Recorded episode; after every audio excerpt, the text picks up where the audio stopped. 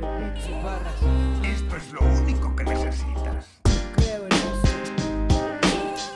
Esto es Feedback, un podcast de entre beats y barras.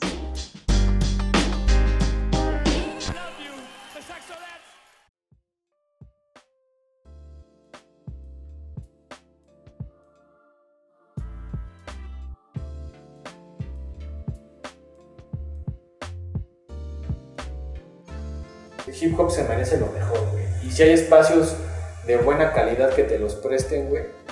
Entonces el Centro Cultural España durante tres o cuatro años fue un lugar muy chingón para ir un sábado a escuchar música y bailar, güey. Entonces, pues ahí me tocó ver a DJ Freak ya como él, como individual, como, como defendiendo su profesión, no, toca, no, no tocándole los tracks a su crew Simón. o en un acto del crew. Ajá. Y entonces dice Karim que él eh, pues es mucho más joven que nosotros, pero que él ya muy chavito eh, le tocó ir a las últimas y que sí le tocó vivir eso. No. Pero vaya, o sea, este, o sea, a mí me tocó vivir eso y cuando ya no hubo nada, porque en un momento se acabó, ya no fue tan famoso, ya no fue tan lo que sea, y los promotores, next, otra cosa, ¿no? Entonces siempre me, me quedé con las ganas de volver a resurgir ese espíritu y entonces cuando dije, ok, yo también quiero ser DJ, sobre todo porque considero que conozco mucha música que no se conoce mucho, mu- mucha música que creo que sirve para bailar. Y quiero volver a vivir esas fiestas que yo viví y demás, y por eso coincidimos todos, o sea, al, al final cuando se habló del proyecto y Karim, Led y yo dijimos, güey, las noches de etiqueta negra estaban poca madre, ta, ta, ta, podemos revivir la, la vida nocturna de un adulto, así, en una fiesta hip hop y creamos la. No mames. A huevo.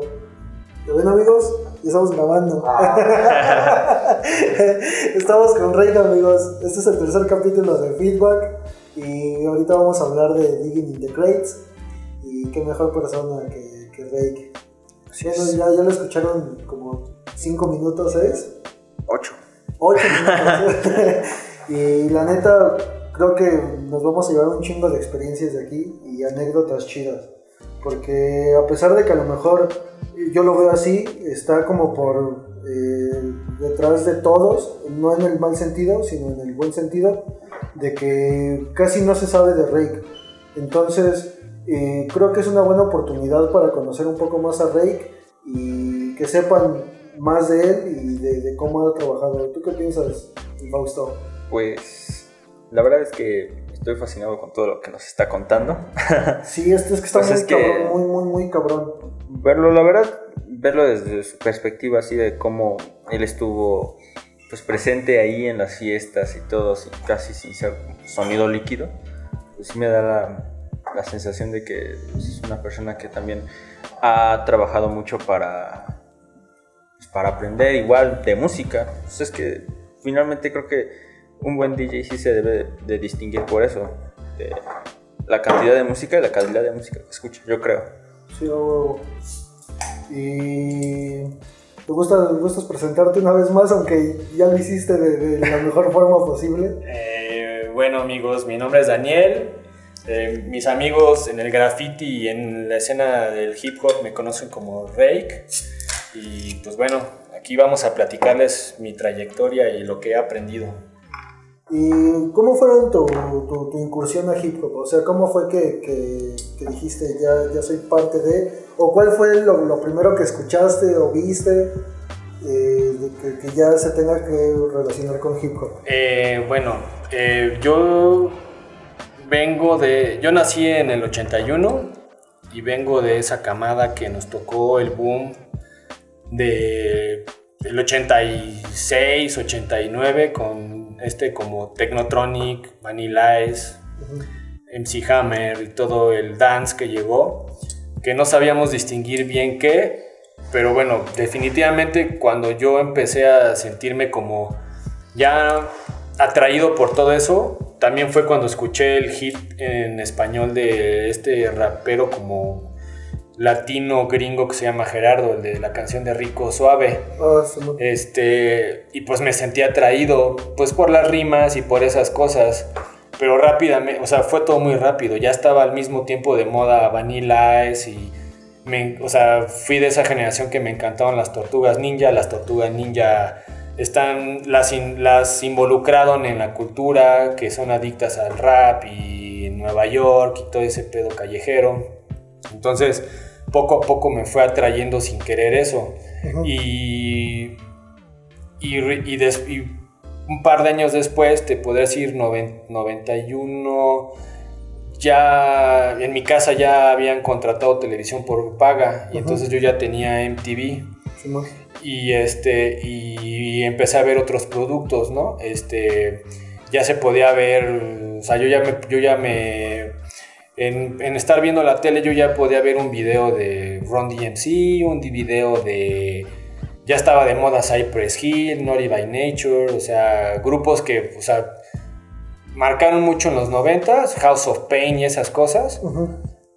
Y aunque yo no hablaba inglés y no les entendía mucho, pues la estética de los videos y la música, los tamborazos, ya me atraían mucho más de lo que yo ya me sentía como atraído por la otra época de los 80s, ¿no? Simón. Y, y pues empecé a ver, o sea, está, ya te estoy hablando 90, 91, 92, fue una revolución cultural que en México llegó así, pum, como una ola y a mucha gente atrapó, porque ya estaba el efecto rap en todos lados. Jordan en todos lados, el básquetbol estaba en televisión abierta, Simón. Toda la moda, o sea, estaba esta moda de los colorzotes, o sea, ya, aunque los raperos no usaban la ropa cross color en México, Ajá.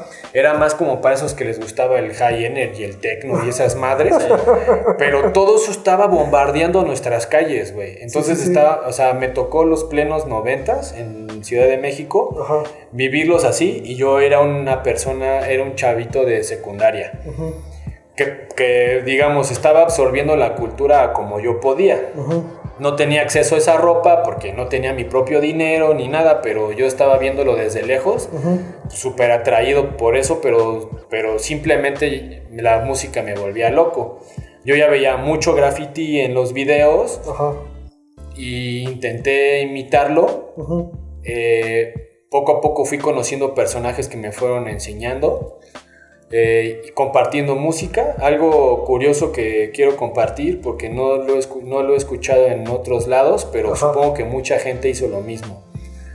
¿Cómo hacía yo para adquirir mi música? Entonces lo que yo hacía, eh, yo iba en la primaria, iba en sexto de primaria aproximadamente, estoy hablando del 91 algo así. Ajá. Y yo corría a casa eh, a intentar llegar alrededor de la una de la tarde y en ese bloque de la una de la tarde había esquemas como el MTV de Grinds, había otras, había secciones pequeñas Ajá. de en MTV donde pasaban como lo que estaba pum de moda, porque yo MTV Raps pasaba en la madrugada y yo pues, era un niño y no lo podía ver. Ajá. Este, pero pasaban música. Yo la grababa, yo tenía, yo trataba de pedirle a mis papás dinero para comprar uno o dos cassettes beta, después llegó el VHS, pero yo grababa horas y horas de videos.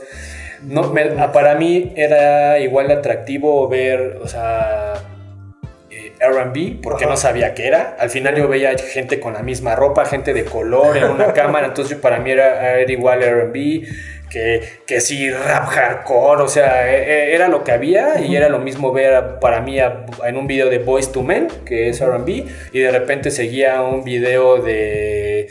Puta, de él, el Cool J. Yo lo absorbía igual. Simón. Y entonces ya tenía horas y horas de cassettes grabados. No. ¿Cómo los paso? Ajá. Los veía diario, diario, sí, sí, diario. sí. Y entonces un vecino como que me explicó, do- tres años más grande que yo, pero descubrí que si yo grababa, yo conectaba los cables de audio, video, el amarillo, rojo y el blanco Ajá. al estéreo y demás, pues el audio de la tele pasaba a las bocinas del estéreo. Ajá. Entonces yo ya compraba mis cassettes y ponía el cassette y le ponía rec. Y entonces todos mis videos de MTV pasaban a mi cassette y entonces yo ya tenía oportunidad de tener mi música que adquirí en televisión y la reproducía N veces en mi, en mi, en mi grabadora de mi recámara o en los sí, sí. Walkman que me habían regalado mis papás y así fue como adquirí pues hice cassettes y cassettes como mixtapes míos, Sí, sí, sí, sí. porque era lo único que había para mí. Ajá, sí, sí. Después un amigo de la primaria, su hermano que es como cinco años más grande que yo, él ya estaba inmiscuido eh, mucho más, tenía más alcance a todo porque él ya iba en la prepa y él ya tenía muchos cassettes o le prestaban, todavía, todavía no estaba tan fuerte el CD, pero me prestaban cassettes y entonces yo le decía a mi amigo, préstame un cassette. No, mi hermano se va a enojar. No, préstamelo, hoy mismo lo grabo y mañana se lo regresa si no se va a dar cuenta. Simón. Y así adquirí mucho, o sea, mucha. Era House- más o menos en esa época el hermano tenía House of Pain, Ice Cube, este, Cypress Hill y vagamente cosas así, los Funk to Bees y así. Y luego yo conocí en una visita a casa, me volví, conocí al hermano y me volví más amigo del hermano que de él. Y entonces el hermano, siendo mm, como cinco años mayor que yo, pues me Ajá. metió durísimo al graffiti. Yo le hacía, yo me, yo me quedaba dormida en su casa y le ayudaba a rellenar sus piezas en la noche y me enseñó la onda de armar, armar las caps, que todavía en México no era tan fácil agarrar una punto verde, una fat cap. Era, cómprate la de la Comex y córtale con el cúter y métale una aguja y rómpela. y, o sea, era lo que medio Sí, hacíamos. sí, sí, sí, sí.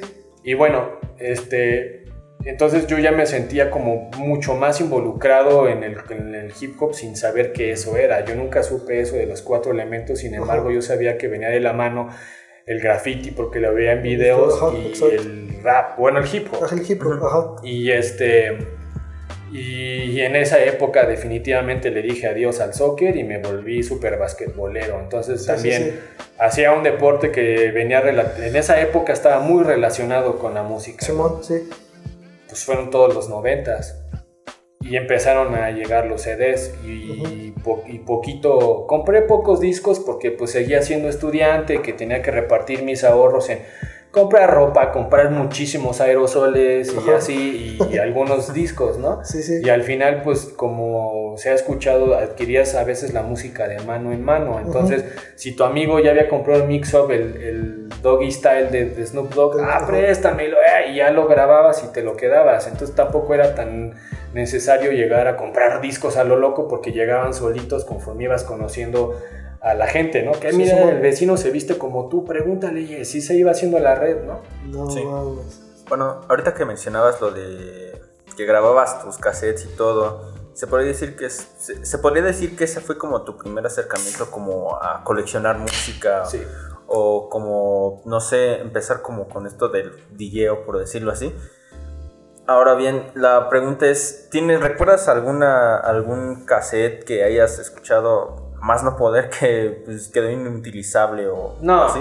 no, lo que llegué a hacer es que de repente me aburrían, o sea, o había cassettes en casa de otras cosas y los usaba para regrabar, o sea, los regrababa, o igual cassettes de videocasetera beta o VHS y que sabía que era una película que mis papás ya no veían y pum, le grababa videos encima. Uy, Ajá, perdón. Sí. Eh, no, sigue platicando. Y este, y bueno, pues así fue mi primer bloque y Sí, sí, hice sí. varios, pues no sé, o sea, tampoco logré hacer tantas cintas. A lo mejor en mi colección musical eran 20 cintas, Ajá. pero al final eran sencillos porque yo nada más, yo no tenía acceso a LPs ni sabía qué eran los LPs. Yo nada más agarraba las canciones de los, de las canciones más atractivas de los, de los raperos del momento y eso es lo que yo tenía. No, no, está muy cabrón. ¿Y cuánto duraste en, eh, haciendo graffiti? ¿O todavía haces graffiti? Pues mira, sí, es que ya no quiero, por cómo está el juego y le tengo mucho respeto a los que sí son grafiteros de verdad. Ajá. O bueno, los que sí, los que tienen un estilo de vida siendo grafiteros. Sí, sí, sí. Yo ya no quiero decir que soy un grafitero porque no se vale, pero de vez en cuando por nostalgia y con mi crew o con quien me quiere invitar, sí, y sí me creo, sí me siento habilidoso, sí me siento creativo y habilidoso. Hay- definitivamente todo evolucionó y ahorita hay unos monstruos que, que dominan la gráfica como, como nadie más a nivel mundial. Pero claro, güey, o sea, yo ahorita te puedo hacer un bomb, un wild style y bien, o sea, que no me vas a decir, se ve bien viejito, no, no, no, sí, sí, sí, sí, sí. pero ya no tengo el tiempo y ni me quiero arriesgar a ser ilegales. Ya eso ya pasó a, otra dimensión, pero de repente agarro mi black book y me, me pongo a, hacer sketches y a hacer piezas y así. ¿Cuánto duraste haciendo graffiti así bien, bien? Pues te diré que te estoy hablando de que cuando empecé a hacer, ya empecé a salir a hacer misiones con este amigo alrededor del 95, 95, 96. Ajá. eh, pues aprendí a, pues me agarraron de chalán a rellenar, a controlar, a hacer trazos, a hacer los fondos y todo era de madrugada porque Ajá. esa escuela era de madrugada, nada de andar pidiendo permiso en Sí, las sí, sí. bardas. Y este, y pues entré a la prepa y yo me sentía más creativo porque yo veía en videos de hip hop pues todos estos murales muy a la New York que los, los Hall of Fame o eran murales de los Tats Crew o de los FC5 y toda esta estética que todo el colectivo agarra el muro completo y eso es lo que a mí me atraía porque es lo que yo veía y siempre me han atraído los caracteres old school de Nueva York de b-boys así haciendo poses y demás y es lo que es mi estética grafitera. Pero entré a la prepa y era el 97, 98 y en la Ciudad de México todo mundo decía, o bueno, se decía en Radio Pasillo desinformado que si no hacías bombas y tags a lo loco no eras un grafitero. No. Y competían a ver quién hacía más tags y ahí estabas en la prepa rayando todas las bancas de tu salón No y te decían que si querías hacer un, ser- un CHK tenías que hacer 150 bombas en toda la ciudad. Entonces todos estaban locos tratando de hacer bombas y todo el mundo quería rayar toda la cuadra y. caí un poco en esa trampa, me fui, me fui por ese lado un poco y dejé como ese aspecto de, de entender que era una pieza con un fondo, con caracteres y hacer las misiones en calle son más rápidas. Entonces hice eso, pero poco a poco fui entendiendo que eso no era lo que yo quería. Siempre, o sea, yo me considero con un estilo más de piezas, de wild styles, este, ortodoxo y así, y es lo que me gusta. Y pues te diré que hasta en forma lo dejé como hasta el 2005, como aproximadamente, pues estamos hablando que en el 95, como 18 o 20 años. No de manera, nunca fui un Hall City, nunca fui de, de- salir todas las madrugadas, sin embargo hay muchísimos amigos que conocí en el camino, que hoy en día son leyendas de la Ciudad de México, ya sea como grandes muralistas, grafiteros o illegals, pero los que están en sus, en sus 40, a muchos de ellos, con ellos compartí muros, con ellos compartí vías del tren o en el chopo saludándonos, compartiendo unos black books y demás. Y ahorita que hablaste del Chopo, o sea, eh, sí, aparte de ir a, a ver lo del graffiti, ¿ibas también a, a ver música o, o cómo fue esa transición de, Pues del, de, ah, bueno, de hacer graffiti y, y la música? Fíjate que eso es algo muy curioso. Yo tuve una frustración durante mi época de grafitero, Ajá, porque para mí el graffiti era hip hop. Simón. Yo siempre estuve atraído por el- la música hip hop, el rap y demás. Ujú, Eh, con el tiempo te quitas esa venda tonta de los cuatro elementos, pero en esa época, pues yo no sabía todavía que eran bien los cuatro elementos, pero yo sabía que el graffiti era parte de los videos musicales del rap y de la, y de la estética de esta cultura. Pero casi todos los grafiteros de esa época patinaban, escuchaban hardcore, estaban influenciados por punk y demás. Sí, sí, sí, sí. Entonces, pues tampoco en ese sector yo, yo podía compartir tanta música. Y llegaban todos, o sea, casi todos, cuando ya formé parte de un crew y lo sigo defendiendo el día de hoy, que son los HUE, eh, el Rick ex SF lo formó, es un gran hardcoreero. Y yo decía, ¿qué chingados hago con gente que escucha hardcore? Yo quiero, a mí me gusta el básquetbol, a mí me gusta el graffiti. Por Sí, ejemplo, gente que yo respetaba mucho y conocía ahí fueron los ABC de Jardines de Morelos, Ujú. el Oster, el NAC, el SEAN. eh, bueno, el SEAN era también un SF, pero esa gente era súper rapera. Esos güeyes de- siempre decían hip hop lifestyle en su estética, en sus graphs, bordaron sus gorras. Yo llevaba, yo tenía bastante, tenía una amistad de respeto con ellos, los conocía. Yo decía, pues es que yo quisiera tener un crew de hip hop como ellos. Y ellos yo ya sabía que estaban en sus pininos queriendo hacer freestyle y demás. Ellos tienen su propia historia y demás, pero bueno, era gente que así. Yo veía otros crews de graffiti y seguía sin encontrar gente que, que era rapera. Sí, sí, sí. Eh, casi todos los grafiteros nos vestíamos igual, con baggy jeans, con tenis de deportivos y demás, pero cada quien estaba en su cosa, ¿no? Sí había gente que en el Chopo compartía música y sí podías ir a los puestos de... Al final el primer bloque del Chopo es el que, el que va cambiando con los años. El mercado sigue siendo rockero de por vida, pero el primer bloque Sí, sí, sí. llegaron los emos, llegaron los ta y en mi época fue el graffiti. Ah, ya. O sea, en esa época todavía no estaba la Plaza Peyote y todavía no se ponían a vender discos afuerita. Llegó después, pocos años después, pero en ese bloque, pues sí llegué a comprar algún par de discos y conocí igual gente, intercambio de CDs. Préstame este, préstame el otro y te pre- tú prestabas uno que te costó trabajo comprar el mixo y nunca más te lo regresaban y era el cuento de nunca acabar. No. Mucha gente, o sea, prestaba discos y no llegaban a tu regreso.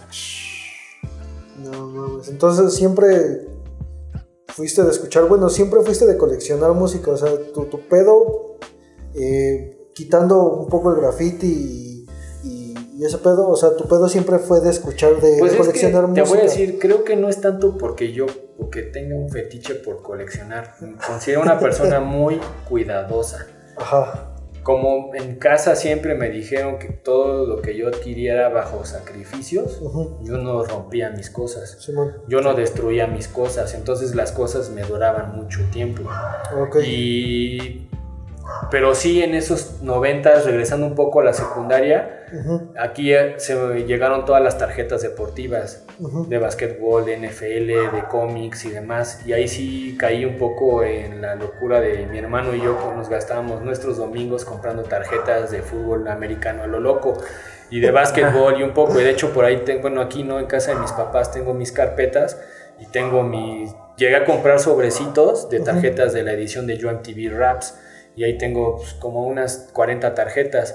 Pero ahí digamos que fue mi primer punto como sentirme coleccionista sin saber por qué, nada Sí, más sí, sí. comprar, almacenar y proteger.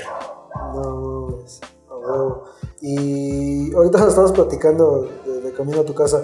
Eh, ¿Sí nos puedes platicar otra vez de cómo fue que conociste a, a Sonido Líquido o al menos a Saque y, y a los Pues- primeros? Pues no, o sea, bueno, te comentaba la anécdota de que, o sea, en el Chopo, regresando Ajá, a esa época, 99, 98, en el Chopo se movía todo. Ahí es donde llegaban los flyers, donde se movían los cassettes, las maquetas, y ahí todavía en el 97, 98 todavía no había una escena local de hip hop que se entendiera. Ya había, por ejemplo, podría decir que en el 98, 99 sí ya fue mucho más y fui a muchos eventos. En las expos de graffiti había micro abierto y había algunos grupos que ya medio decías, ah, la vieja guardia, ah, el petate funky. Ajá. Y ya sí, los, o sea, ahorita ya son gente que, bueno, yo sí reconozco porque fueron parte de mi, de mi camada, aunque son más grandes que yo, pero, y, pero ya así fue cuando de repente, ay, güey, fui a una expo de graffiti y ahí estaban tres güeyes rapeando y ya ahorita te diría, ah, la Jimbo y así, ¿no? Simón. pero ya fue así y siempre en el show pues como llegaba la información y, y- y bajo el graffiti porque muchísima gente que, que ya está incluso pues retirándose de la escena del rap porque ni te diría que, que están actuales pertenecen todos la mayoría de esa gente este por la pues por sus compromisos por la vida pero se forjaron en esta escena de grafiteros no que yo soy un yo soy de esa escena Sí, ¿no? sí, sí, sí. Pero bueno, regresando a esto, pues en un flyer que llegó a mis manos, pues acudí al, al primer Rocotitlán que está aquí en Insurgentes y el- la esquina con el eje 6, Ujú. enfrente del Suburbia, pues asistí a un evento y, este, y recuerdo que pues dentro del evento estaba toda esta gente que estaba ligada a la vieja guardia, que pues era que el Petate Funky, que estos de Cartel Aztlán y todavía me acuerdo de, no me acuerdo, había uno que Caviño, no sé, había gente que vagamente me acuerdo y están en ese primer disco. Y, y pues bueno, esa vez les comentaba que había tres chicos que se subieron con jerseys de la NFL y, me quedé- cuando los vi me quedé muy marcado porque uno de ellos gritaba su nombre como loco, saque, saque, saque, ¿no? Y, y ya de los demás no me acuerdo su nombre, pero, Sí, sí, sí, pero pero- de su aspecto sí me acuerdo y te Ajá. puedo decir que ese día vi en el escenario a Saque, a Boca Floja y al, y al Escualo. Sí, sí, sí. Pero nada más, los vi y ya. Ah. Pasaron muchos años más que nos volvimos a encontrar en el camino. Y, eh, y ahorita volviendo al, al pedo, o sea, ¿siempre has escuchado hip hop? Bueno, aparte de hip hop, eh, ¿has escuchado otras cosas o solo dices, ah, pues escucho funk, escucho soul y otros tres más? ¿O si No, le no. metes a todo? No, no, no, no le meto a todo. No tengo, no tengo oído ni para todo. No me, no me encanta el rock. La música loca. O sea, realmente te puedo decir que como algo, algo que tengo mal es que como desde muy chico, desde la primaria, volteé a ver la música que estaba de moda y sobre todo era en inglés. Yo no soy una persona que se sabe una canción de Timbiriche. Yo no me Sí, sé sí, una sí. canción de, de esa época que aunque representa a mi generación, porque yo nunca volteé a ver eso. Yo tuve acceso muy rápido a esas cosas. Y yo volteaba y quería descubrir qué existía allá y no aquí. Entonces, pues yo no me sé una canción de... Puta, de todos esos grupos pops mexicanos. Sí, sí, sí. Y, y no, o sea, y, y no te canto una canción en la peda de José José, ni de Mijares, ni de nada, porque nunca las he consumido, güey. No mames. Entonces, este, y sí, era un loco ortodoxo del rap, ¿no? Sí. Del hip hop, y conforme fueron pasando los años y, fue enten- y fui entendiendo, eh, pues me empecé, me empecé a volver adicto a, a- o abrí mis oídos al funk, al soul, al jazz, a, a la música house, a, un poquito el reggae. El reggae no me gusta mucho, me aburre. Pero, por ejemplo, en esa época, noventas, yo sí escuchaba mucho y, soy, y, me, y, y me gusta y me encanta y disfruto mucho la- el bloque del New Jack Swing, que prácticamente es una fusión de R&B, medio pop, medio lo industrializaron, que, que, es, que tuvieran estética hip hop y sonaba a un hip hop cursi. Sí, sí, sí. Sí. Entonces eh, me tocó muy, fue, la, fue durísimo en los noventas y me encanta toda esa época y te escucho muy, mucho a Tony Tony Tone, a TLC, a Wrecking Effect, toda esa camada de Tyler Riley, todo eso, todo eso yo tengo los discos en mi computadora y así y sin problema lo escucho y lo, a veces lo quiero poner hasta en mis sets. Huevo. ¿Y cómo fue tu, tu incursión a ser DJ? ¿O cómo fue la primera vez que viste un DJ? ¿Te impresionó? ¿Dijiste, pues es parte de lo mismo? Fíjate, te voy a decir quién fue el primer DJ que vi. Ajá. Eh, fue a, a Toy Selecta de Control Machete. No, Órale. es- está cabrón. Fui a. Yo estaba en secundaria y ya estaba sonando la campaña del disco de. No, que, pues, creo que ya iba en la prepa, primero de prepa o algo así. Fue en el 96. Ujú. Eh, eh, perdón, estábamos hablando de. Fui a ver. Bueno, llegó a mis oídos. eh, escuchaba el radio. Había algunos programas de radio que decían algunas cosas de hip hop, pero no tanto. No, aquí en México no había nadie especializado en hip hop.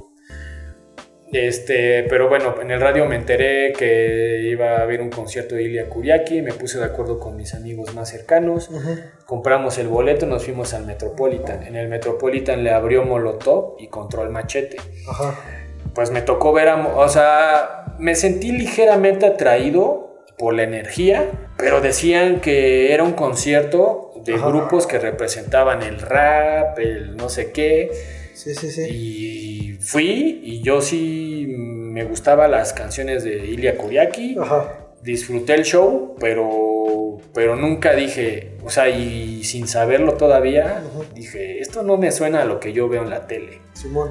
Entonces disfruté, vi a Molotov, rockeros locos, Sí, que es sí. que raperos, Creo que mucha banda confunde a Molo- bueno, a Molotov Pero- con, sí rap, no sé pero por qué. Molotov no tiene la Molotov no tiene la culpa, son las disqueras que quieren que la gente los agarre. Sí. Yo he visto entrevistas de Claudio Yarto en YouTube Ajá, y dice, a ver, yo nunca quise ser el jefe del rap. Sí, sí, sí. Mi pedo estaba en el dance.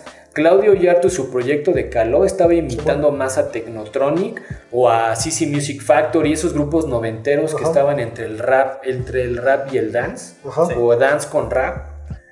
pero él nunca quiso decir, yo estoy imitando a Ice-T y a Public Enemy sí, sí. y soy wack. No, lo que pasa es que las disqueras te dicen, ah, no, no, no, todos ustedes vengan para acá y escuchen. Entonces yo creo que eso también le pasó a, ¿A a esta generación de, de que salió en de la esta ola norteña y luego grupos locales que todo el mundo quería ser rapero y, y ni siquiera entendían Sí, sí, sí. y no sabían, pero bueno, Molotov salió una banda de rock con- haciendo rock rap, rap metal o no sé, pero pues después siguió. Control Machete con un DJ y fue la primera vez que vi un DJ. No le entendí nada, ni me acuerdo. Sí, sí, sí, pero fue la primera vez que pero fue la primera vez que vi un grupo de rap en vivo. Ajá, yo. sí, sí, sí.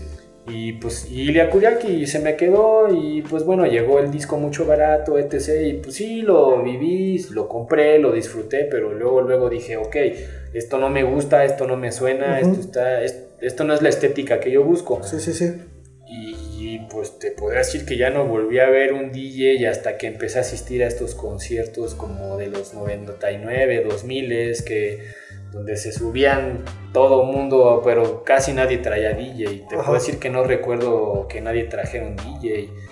No. Este, pero seguramente ahí uno que otro trajo y no me di cuenta. Sí, sí, sí. Porque yo nada más le ponía atención a los raperillos, ¿no? Ajá. Entonces, pues ya. Pero pues te platicaba que pasaron los años y bueno, ya lo que cuando vi un DJ en acción y empecé a entender suficientemente qué papeles cumplía tanto en un concierto como en una fiesta, pues fue cuando realmente vi al sonido líquido en acción. Y pues empecé a asistir a sus conciertos cuando ya los conocí y me sentí totalmente identificado con su propuesta musical y vi a DJ Freak haciendo scratches, poniéndoles la música y ellos, ellos trataban de cumplir con un show muy completo donde eran partícipes todos, tenían moves en el escenario, Ujú. ponían al DJ a trabajar y demás, pero bueno, te platicaba que hubo una Sí, sí. época como en el 2005, do- uno o dos años de esto, donde fue una época muy bonita que el Centro Cultural España le dio cabida a una programación creo una vez al mes que se llamaba eh, etiqueta, eh, creo que se llamaba Sábados de Etiqueta Negra. Ajá. Y, este, y, y le daban espacio a DJ Freak y a Aztec, y te digo que muchas veces al DJ Bo.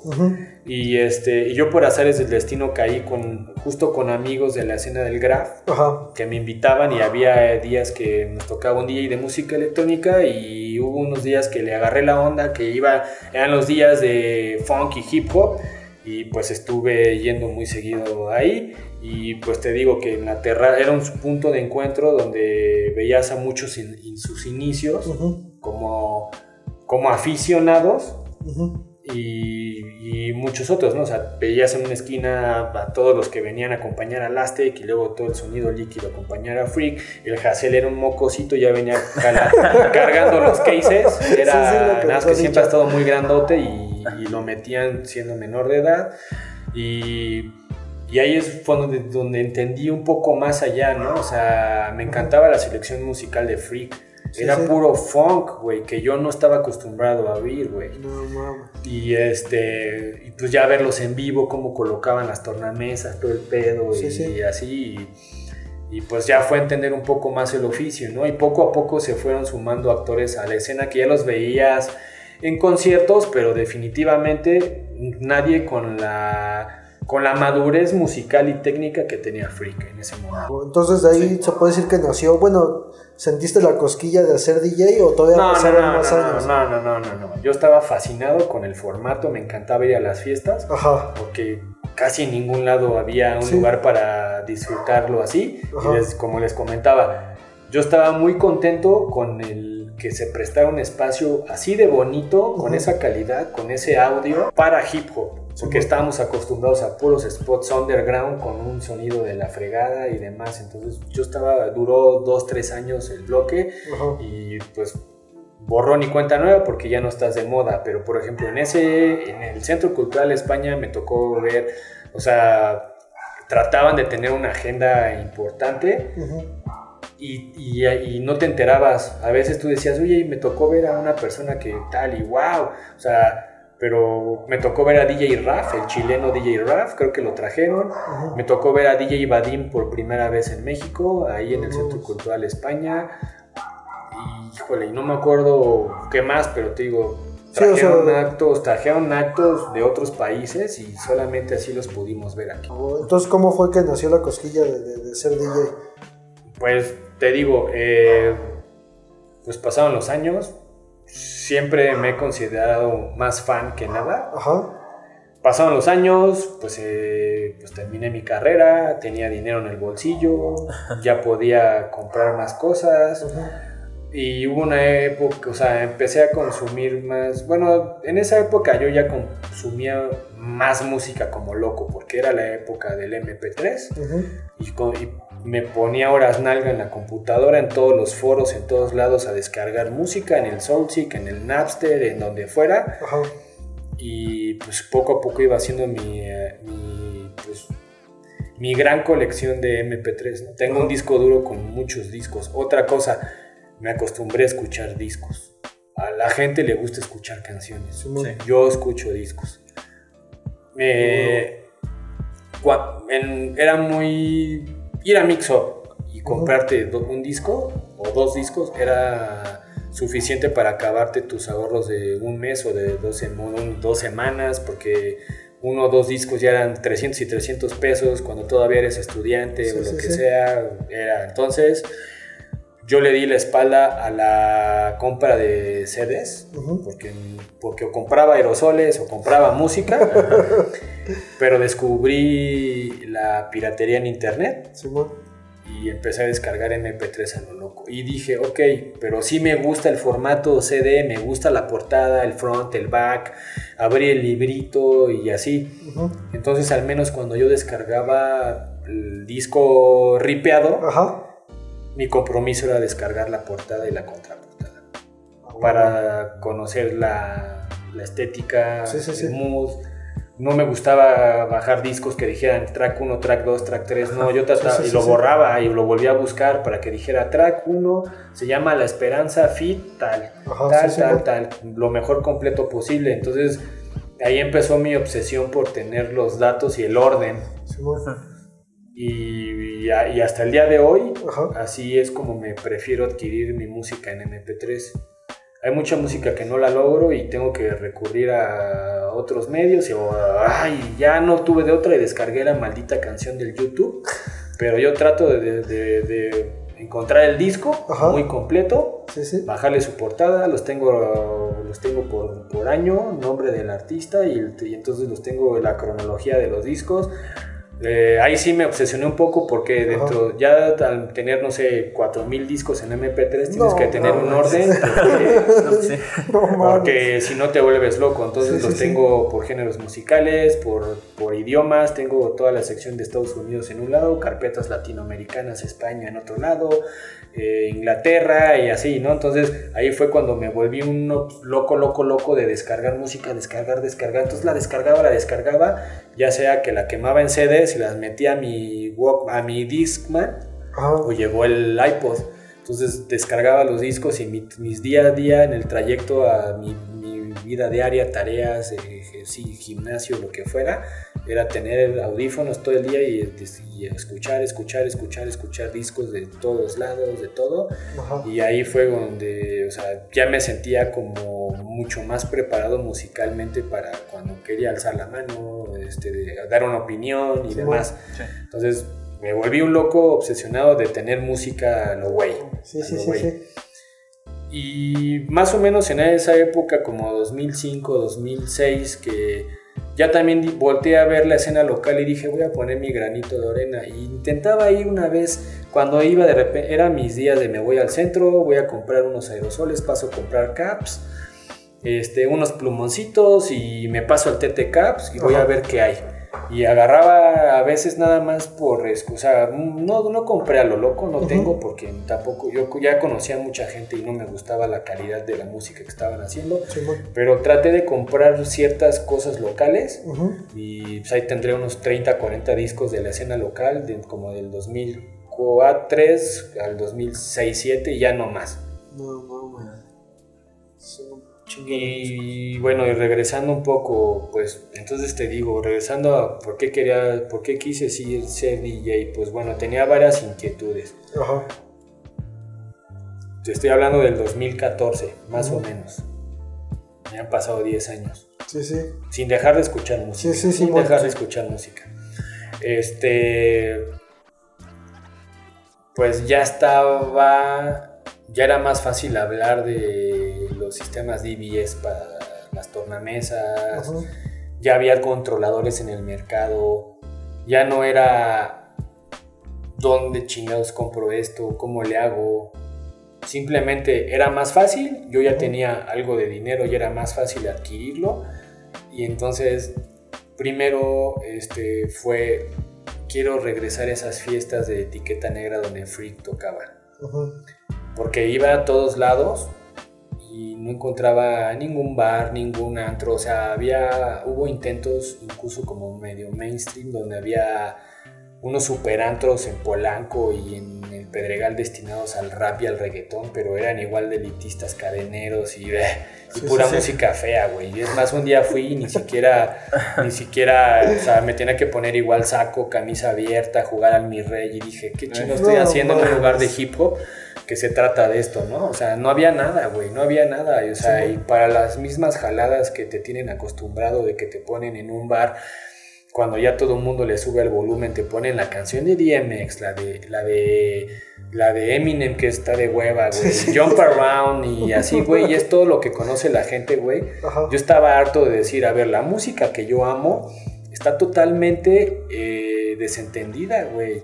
O sea, la gente cree que cuando te ponen una canción es te mueves como malo y haces como que eres un pandillero Sí, sí, en un bar y así. Dije, a ver, la gente no sabe disfrutar la música negra y, y no sean...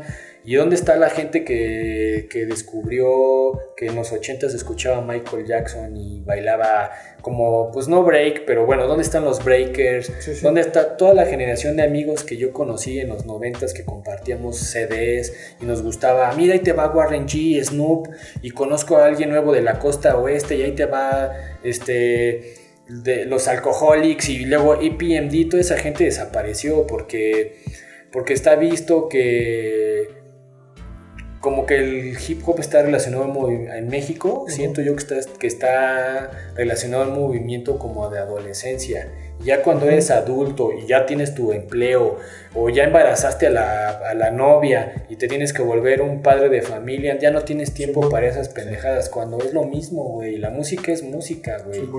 La música te acompaña, güey. Entonces yo dije, a ver, ¿dónde están los adultos de mi generación? Y más arriba, que no pueden ir a un bar y escuchar hip hop y escuchar música negra. O sea, yo ya traía bien estudiado discos de Prince, de Janet Jackson, me gusta un chingo el RB, de todo, Tony Braxton, Rafael Sadik.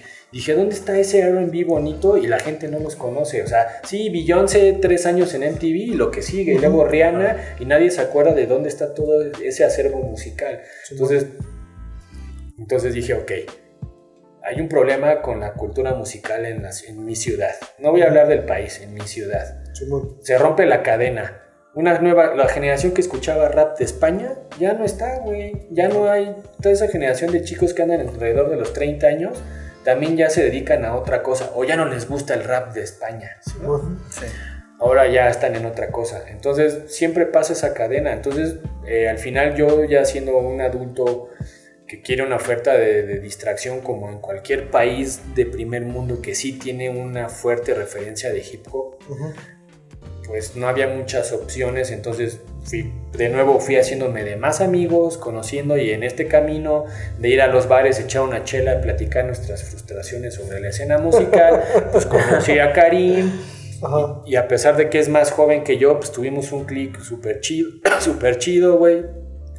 Empezamos a platicar él con él poniendo sus sus puntos de vista a la edad que tiene, yo a mi edad y demás, y al final coincidía que él también por estar yendo a algunos conciertos y creo que le tocó un poquito estas noches de etiqueta negra, pues también tenía cierta relación con Saque, Ujú. y bueno, Saque es totalmente mi generación, nos llevamos un año, él es un año más grande que yo, Y pues empezamos a platicar y dijimos, estaría bien chido hacer un pedo así musical como propuesta de diversión para todos estos güeyes que les gusta poco a poco. Y, de esas locuras salió lado B, güey. Dije, ok, ya tenemos lado B, ahora qué chingados, güey, ¿no? Simón. Entonces dije, pues se necesita gente que esté trabajando en ello, ¿no? DJ Freak ya estaba apartado de, lo, de la escena de, por sus proyectos personales, la familia, además se fue a vivir a Cuautitlán. Y pues, ¿qué chingados hacemos? Pues do it yourself, ¿no? Entonces, pues Karim tenía ciertas nociones, se había comprado un pinche controlador ahí y, y lo sabía usar bien, güey, y demás. Y este.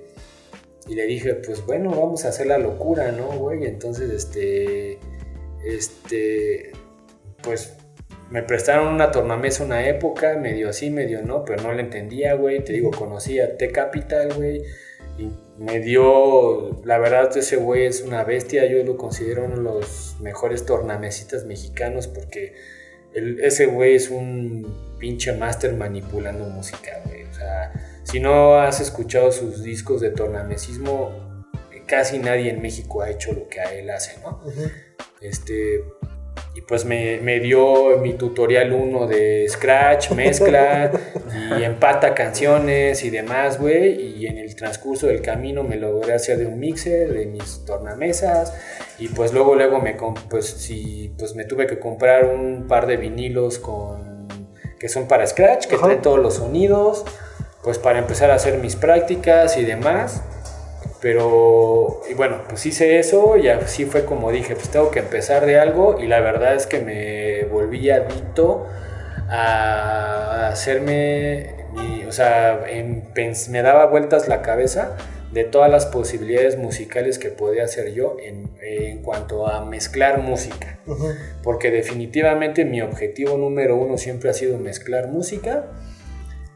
Y aunque sé que como un DJ de hip hop tienes que estar muy ente bueno, si quieres ser un DJ muy completo tienes que, pues no es una regla, pero sí te da credibilidad en el juego, saber escrachar los jogos y demás, Ujú. pero siempre lo he dejado un segundo término yo, aunque Ujú. poco a poco no, eh, lo retomo y paso a pasito estoy tratando de mejorar mis habilidades para lograr ser un DJ completo, pero mi prioridad siempre es mi pasión, Ajá. Me gana y me vuelco en la mezcla de música. ¿Y ahí fue cuando empezaste tu colección de vinilos o ya desde antes ya coleccionabas vinilos? No, nunca había tenido un disco, Ajá. ni sabía cómo estaba la onda. Ajá. Podría decirte que, o sea, algo muy chistoso que no platiqué, pues digamos que te estoy hablando como de 2005, que sucedían estas fiestas de DJ Freak. Ajá. Y fue cuando establecí una gran amistad con todo el crew en esa época. Ajá. Y con todos los que se han ido y han estado, pues tengo una amistad buena. Ajá. Este, pero ahí le regalé todos los discos que había en casa de mis papás a Sake y a Freak. Yo no sabía para qué servían, pero dije, en mi casa estorban, esta Ajá. cosa está, ya pasó de moda Simón. y a chingar a su madre. Entonces los regalé, no había mucho, güey. O sea, No, sí, mi sí, papá sí. escuchaba de todo. Bueno, Ajá. tengo que decir que mi papá era muy abierto a la música, aunque realmente le gustaba más la música tropical, la salsa y la cumbia. Pero o sea, había muchos discos de Oscar de León, CDs de Oscar de León en casa, de la Sonora Dinamita, y de repente había uno de Jimi Hendrix. No era, no era un melómano experto, nada Ajá, más le gustaba solo- pasarla bien, sí. poner música en casa y demás. Y entonces había un poco de eso de vinilos. Ajá. Hay un disco de la Sonora Dinamita, un disco, ah, bueno, un disco tal vez de los Bee Gees. Yo tenía este disco, un disco de los Hombres G que me regalaron cuando era niño. Y algunos discos como de rondas infantiles, navideños. Bueno, te voy a contar una historia, algo que no había contado. Sí, sí, sí. Dale. En, o sea, en los 80s, 90s, Ajá. todo, si tú tienes un estéreo en casa, el estéreo viene acompañado de una tornamesa. Ajá. Sí, Eh, creo traía, si lo compraban completo, pues traía sus dos decks de cassettes. Ajá. la charola de los CDs y la tornamesa. Ah, creo que sí me acuerdo. Sí. Creo que mi tía tenía Bueno, una. este, pues más o menos así en- a finales de los 80s. Ajá. En mi casa había un estéreo así. Sí, sí, Pues sí. yo un día de tanto ver MTV agarré un disco, dije, ok, no voy a putear un disco que no sirva. agarré un disco que yo tenía de los pitufos con villancicos navideños, Ajá. lo agarré y quise hacer, pues, Y le di en la madre al tornamesas y nunca más lo volvieron a reparar porque ya ni lo usábamos. pues porque pues el, el tornamesa era de banda, no estaba preparado para rotar en las dos direcciones y Sí, le rompí sí. su madre, güey. Y pero esa fue mi primera vez que quise que pues uno que quiere participar en lo que en toda este, en esta onda del hip hop, ¿no? Y pues ya, güey, entonces, pues bueno, regalé mis, les regalé los discos, entonces, pues yo ni siquiera tenía nada en casa, ¿no? Entonces, pero, bueno, pero empecé un poco, o sea, pues al final compré un mixer que ya tenía todo, que ya venía con la que ya venía completo, que ya venía con todo el sistema de DBS y demás. O sea, yo empecé, yo empecé a practicar mis clases de tornamesismo con el Capital y demás, manipulando MP3, güey. O sea, tampoco es, o sea, soy, de, soy un poco de esta camada, Ajá. pero, o sea, en paralelo yo dije, no, no, no, o sea, yo no quiero ser el DJ computadora, güey, qué Sí, hueva, güey. Entonces, este, poco a poquito empecé a comprar discos, güey. Y lo primero que hice fue, oye, güey, ¿tú vas a ir a Estados Unidos? Te encargo unos tres discos. Y a veces mis amigos que viajaban se tomaban el tiempo de pasar a una tienda y a veces unos me decían, no, güey. Porque realmente también así fue anteriormente. Tengo algunos discos de, de España que cada vez que yo tuve la oportunidad de ir cuando estudié o cuando, este, bueno, ahorita que dices, no es cierto, güey, te dije que vi, a- vi- después de haber visto a, a Control Machete, la segunda Ajá. vez que vi a un DJ antes de Freak, Ajá. fue cuando estuve en Barcelona y eh, estaba el rap a todo lo que da en el 2002 y entrabas a todas las tiendas de ropa, Ajá. o sea, estaba la tienda que vendía puro eh, PNB, Eco y todo, Fubu y así, y estaba la otra tienda que vendía lo mismo más no sé qué, y las tiendas de graffiti. Y yo estaba vuelto loco, güey. Y entré a una tienda y, mientras, y estaba un güey pinchando viniles para, anim- para animar el ambiente de la tienda. Ajá. Y bueno, realmente mi haber mirado también a la escena de España y haber viajado allá también me dio mucha apertura a entender a lo que era el, el hip hop y, y, a- y reforzar mucho más lo que yo ya entendí. En esa época ya entendía yo lo de los cuatro elementos y todo este Ajá. pedo y así. Pero pues definitivamente en los inicios eh, la escena española lo defendía a muerte, ¿no? Entonces también me nutrió mucho haber volteado allá y allá también, antes de Freak, ahí volví a ver unas tornamesas en acción. No, es nuevo. Y creo que sí me llegaste a platicar un poco que, que se ve, o sea, ahorita yo lo acabo de decir, que se veía mucho rap eh, ahí en España. Y a lo que voy con esto, o sea, ¿crees que, no sé si has vuelto a España en estos últimos años, pero crees que sí ha cambiado un poco la escena que, que existía cuando la primera vez que fuiste a... Totalmente, güey, a totalmente. O sea, te voy a decir, yo nada más he ido dos veces a España, en el Ajá. 2002 y en el 2005. Y, está, y es un periodo muy corto. Ya no he vuelto a Europa en esa época, he estado viajando a Estados Unidos. Pero, este, pues en el 2002 te puedo decir que, pues estaba, o sea, yo me acuerdo que cuando llegué al aeropuerto fui a, fui a un intercambio de la universidad Ajá. pero Barcelona estaba inundada de toda la propaganda de que había salido el nuevo disco de, de La Soul, que era el de la serie El Bionics, Ajá. el que trae la portada de los astronautas, güey. Y había mucha gente, o sea, ya siempre se ha entendido que también está el beef de consume local o yo nada más escucho puro rap en, en inglés o escucho puro rap en francés. No, Entonces, este, pues al final también había gente, o sea, si aquí está cabrón que hables en inglés, allá está peor, güey. La gente no le gusta hablar en inglés y hablan horrible. Pues ya no he vuelto, pero simplemente con ver a la gente, o sea, yo en ese viaje del 2002, Ajá. caminando por Barcelona en la zona de las Ramblas, eh, hay un pequeño barrio donde está, estaban y creo que siguen estando casi todas las tiendas de discos Ajá. y de ropa de esa época y el rap no se movía en una tienda de rap. Comprabas los discos o en tiendas de graffiti o de, ro- o de o tiendas urbanas o las comprabas en una tienda como muy TT Caps. No. Entonces yo entré a una tienda que se llama Digi- Discos Tesla, Ajá. que sí creo, no sé si sigue existiendo, pero es muy nombrada por toda la escena de Barcelona y ahí estaba Falsa Alarma eh, firmando este pósters porque era la, era la venta de su disco La Misiva, güey.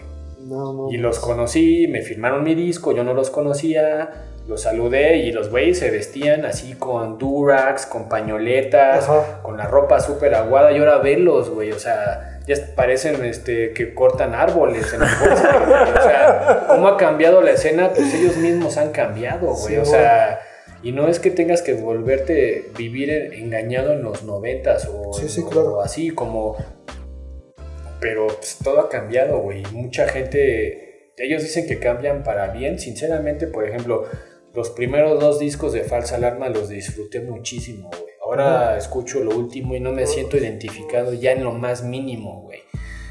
Es su evolución personal y yo no sé si ellos le están cantando a la gente ya en masas o a los jóvenes, Sí, sí. o a- pero a su camada que creció con ellos en esta escena de hip hop, yo creo que ya no le, ya no le están, ya no le quieren dar nada. Entonces, pues qué, pues es eso, güey. O sea, ya pasaron 20 años, güey, y todo ha cambiado. Yo creo que ahora España está igual aquí, todo es trap, todo es urbano, todo es callejero.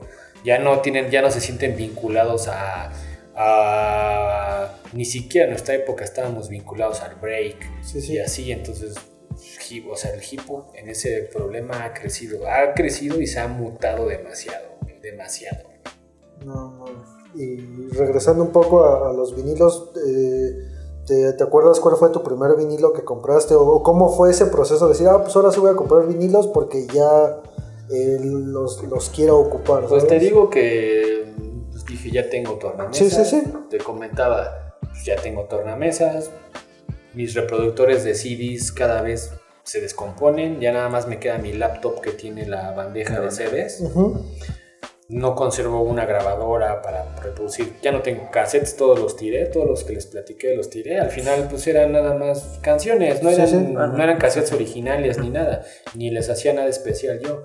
Este, pero bueno, entonces dije, pues ahora ya tengo tornamesas y ese es el, es el- son los instrumentos que tengo para reproducir música, pues voy a empezar a ver qué anda, ¿no? Entonces pues me empezaron a traer algunos discos, mi novia viaja muy seguido a Europa, entonces, ah, que cuando vayas a Holanda, pásate unos discos, sí, yeah, y así, y amigos, y uno o dos, pero al final eran discos nuevos, ¿no? De que, Ujú. bueno, no nuevos, pero pues, oye, yo buscaba en internet, decían las por, me traes esta por este, de este, este, este, conseguí estos dos, este ya no existe, este no está en venta, y así. Ujú. Pero, pero, pues, así me hice de mis primeros 8 o 10, no sé. Ujú. Y no recuerdo cuál habrá sido el primero, güey, pero el primero que me volvió loco, Ajá. mi novia fue a Holanda y le dije, pues tráeme unos de De La Soul, es uno sí, de sí. mis grupos favoritos, o puedo decir que es mi grupo favorito. Ajá. Este, y me trajo el otro de la serie Bionic, perdón, el otro de la serie AOI que se llama The Mosaic Strong, que es el que trae a los tres güeyes vestidos como mutados en gorilas. Mm, ah, sí, sí, creo que sí. Y Sí, entonces sí, sí. cuando lo abrí y vi el arte dije, vete a la verga, está bien bonito, güey, ¿por qué no lo había tenido antes, güey? ¿Por qué no había comprado vinilos antes, güey? Estaba muy chingón, güey. Entonces, pues bueno, pues decidí, güey, que el vinil, güey, o sea, la, el- la carcasa del vinil Ajá. es desdoblable y se hace un póster, está marcado, güey. Sí, Me gusta tanto que estén marcados, güey. Está muy Y bueno. entonces ya los discos, el- los vinilos están en una funda por separado. Y Sí, entonces sí, dije, quiero más, güey. Pero. Pero es difícil comprar discos, güey. No son tan baratos. Y pues te puedo decir que al principio se veía fácil empezar a comprar todo por Amazon porque hay muchas reediciones y están a precios accesibles. Están más baratos que en las tiendas, Sí, sí, la sí. neta. Y casi, casi todo el catálogo que está en Amazon lo usan muchas tiendas. Entonces, pero tampoco quiero todo, güey. O sea, lo más nostálgico, si encuentro un disco que me encanta, que me encanta, digo, órale, lo voy a pedir, güey. Pero uno o dos. Y me llegan a la casa porque no me emocionan tanto, güey. Me empecé a emocionar más cuando dije, voy a empezar a irme a la calle, güey. O en un viaje Ajá. y que llegues y digas, verga, güey, este ya lo, o sea, ya lo tengo en físico, llévatelo, está en físico, llévatelo, güey, está muy chingón. y entonces, pero fue azares del destino, güey. Tú no, lo, tú no te imaginabas que ese día iba a llegar a tus manos. Sí, sí, sí. Y entonces, pues, pues así fue cuando dije, güey, pues quiero más. Pero pero definitivamente me gusta más salir a la calle y lo que me depara el destino. Simón. En la Ciudad de México está bien difícil. Hay mu- he conseguido mucho. Ajá. No sé cuántos discos tengo ahorita porque no lo no soy uno, no compro a lo loco. Ajá. Destino cierto dinero, pero güey, una vez cada tres meses, una o en un mes compro un sábado sí, un sábado no, un sábado sí, y no vuelvo a ir como durante seis meses. Sí, sí, sí. Y pero este, pero salir a la calle y encontrártelos es lo más chido. Y diguear, o sea, y diguear cosas que no sabías que existían. Simón. En- te platicaba, vamos a hablar un poco, o sea, tú no dices un disco, sí, güey. El Ujú. vinil, los, en el formato vinil no solamente hay LPs, Ajá. están los, los 12 pulgadas que pueden ser maxis o sencillos, que prácticamente es un producto más como creo que para DJs Ajá. o para un coleccionista que dices, güey, tengo el remix y tengo la madre, ¿no? Porque Sí, al bueno. final traen, a veces traen las instrumentales, los remixes y Ajá. demás. Sí, exacto. Entonces, pues, o sea, no nada más sales a la calle y te puedes y te cachas un LP, te puedes cachar un 12 pulgadas. Casi no he visto 10 pulgadas. Este están los láser disc y esas madres, pero bueno, no tengo manera de reproducirlos, Ajá. pero pues el abanico de oportunidades se abre y entonces, sí, sí. ¿para qué los quieres? Pues bueno, en este afán de, ok, ok, quiero incursionar en, compa- en- en mezclar y compartir música, porque algo que todavía no me considero un DJ, Ajá. ni tampoco ha sido mi camino vivir de ser DJ, es mi hobby. Sí, sí. Y, y, pues te- si me dices, ya soy DJ, ¿estás a nivel de un güey de California? No. ¿Estás a un nivel de un güey underground de Nueva York? No. Sí, sí siento que tengo tablas a nivel Sí, sí, local. Sí, sí, sí, te puedo decir que sí puedo cumplir con mucho más que mucha gente. Ajá. Pero, pero al final algo que también he aprendido con sonido líquido es que queremos estar a nivel internacional, güey. No te midas con el de tu cuadra, güey. Sí, sí, sí. Entonces, no me gusta, o sea, todavía no me gusta de que, que diga, yo soy un DJ, porque faltan muchas, me falta en el camino aprender muchas cosas más para, para, para, para competir con gente, ¿no? Pero sí, pero bueno, entonces, este, te decía, entonces dije, wow, ¿por qué no, por qué no también compro este 12 pulgadas? Este remix está súper bonito, Sí, sí, sí. no lo conocía, o sí lo conocía, pero ya está en vinil y son ligeramente más baratos. Posiblemente LPs, es que es muy difícil. Si tú te vas a comprar usado a las calles, Valderas, el centro, no sé, yo casi nunca he ido a mercados así de, de usado a Santa Marta, así Ajá. dicen que antes pues, puedes agarrar pacas de discos en 50 pesos, pero nunca he ido. Sí, sí, sí. No sé qué vas a encontrar. Ujú. Este, pero bueno, digamos en esta en este sector del centro histórico, Valderas, este, algunos mercadillos de la ciudad así, pues a lo mejor un LP te cuesta alrededor del usado jodidón, no madreado, Sí, sí, sí. Ligeramente maltratado, no sé, 400 pesos, andarán 300 pesos a veces, Ajá. pero los sencillos, los 12 pulgadas, los agarras en 150. Luego te dicen que porque son como para DJs, pues que 200, pero con tus 100, 200. Sí, sí, sí. Pues andar comprando discos de Hacienda, 200 pesos, no se me hace tan gravoso, güey. Ajá. Y he encontrado bastantes cosas padres, güey. Sí, sí, sí. Y pues es otro tipo de ligueo que nutre, no es que esté nutriendo mi colección, porque pues, un sencillo no nutre una colección, Ajá. pero sí nutre la posibilidad de que yo puedo estar haciendo más. Si no tengo ese remix, ya lo tengo. Lo puedo ripear, lo puedo hacer MP3 o puedo, o puedo pinchar vinilos, güey.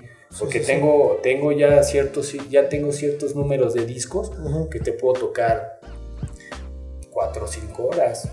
No mames. O más, güey, o no sé, cuántas, o no sé cuántas horas, porque no, no, no vas a poner todos los tracks de Sí, la- sí, no, no, no. Pones el mejor Sí. track de este disco, el mejor track del otro, pones uno o dos de un track, pero uno en el momento de aquí, en el inicio, Sí, sí, sí. pero ya tengo, o sea, y eso, eso también quiero hacer, o sea, no quiero decir que, que quiero ser un DJ de, la computadora, güey, y, todo y pones todo en sync, en automático y a volar, güey, ¿no? O sea, siempre me he esforzado, algo que me enseñaron tanto T-Capital como DJ Freak, Ajá. es pues a la vieja escuela, güey. Empata con el oído, güey. Empata y huele moviéndole al pitch y demás. Sí, sí, sí. Eh, y he sido bastante respetuoso de seguir así. Tanto así que he tenido la oportunidad de, de intentar unas, unas tres, cuatro veces pinchar Ujú. vinil. Y no se me hace nada difícil, güey, porque yo ya sé empatar, sé Oh. mezclar perfectamente. Y si estuviera viciado con el botoncito del sync, que ya lo traen todos los mixes que traen el software, Sí, sí, sí, sí. pues te vuelves loco porque no tienes esa sensibilidad. Entonces, pues te digo, empecé a coleccionar discos porque me los fui encontrando, me fui emocionando y porque me sirven para mezclar o me sirven para escucharlos en casa, güey.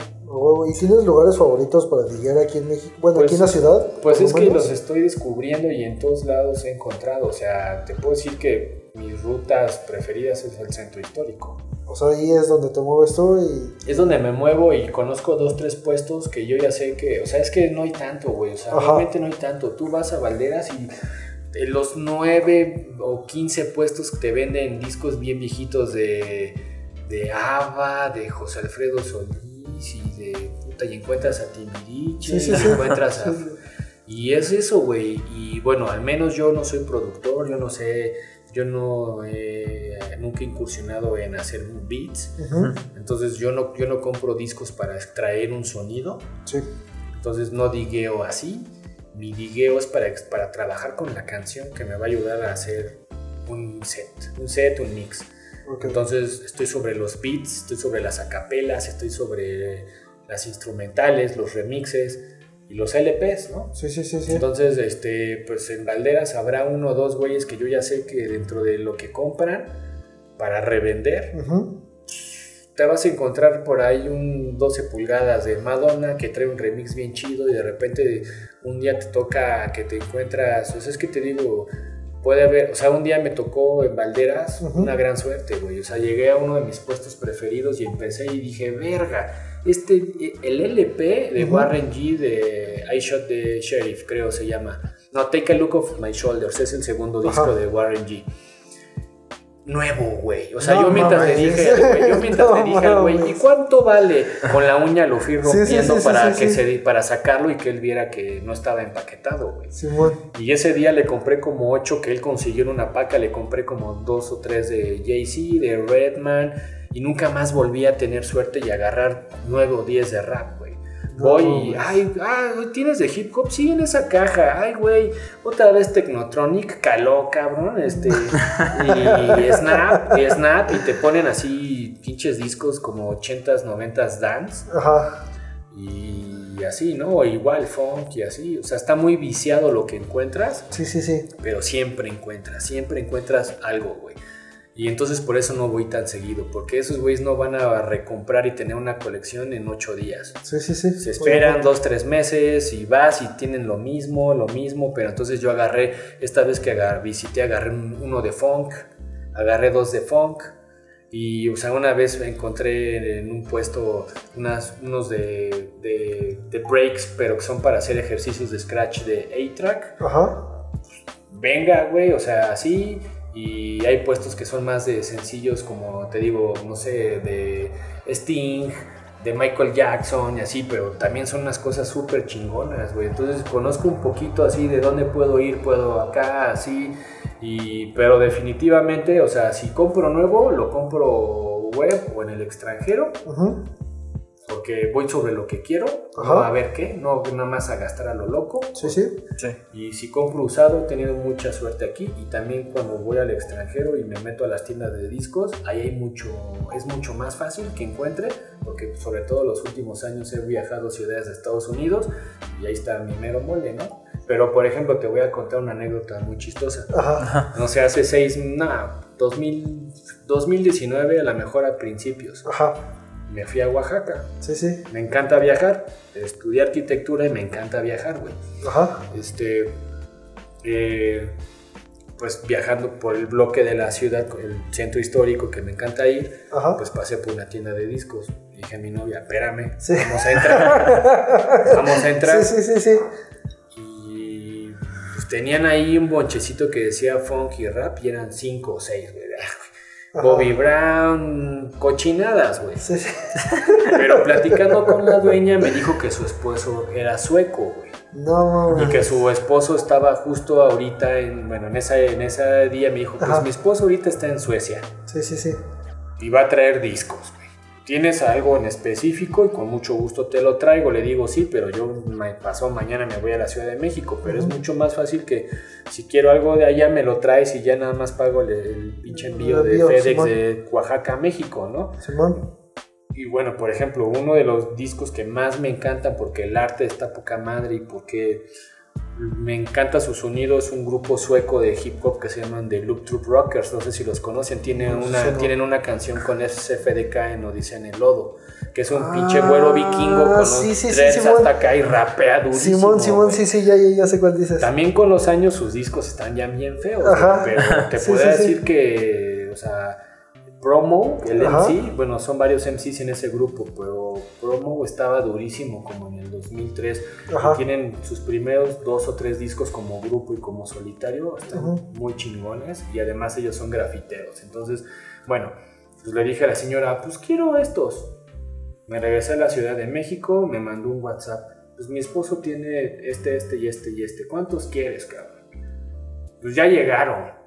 Y, pues bueno, al final los compraron en euros en Suecia, que Suecia es uno de los países no, de nórdicos de primer mundo. Entonces, pues me dijeron, güey, están bien caros, ¿no? Pero, porque pues así los pagó él allá, ¿no? Simón, Pero, sí, sí, pues, sí. al final dije, vale madre, güey, nunca va, o sea, esta madre vino desde hasta allá y ya llegó a mis manos.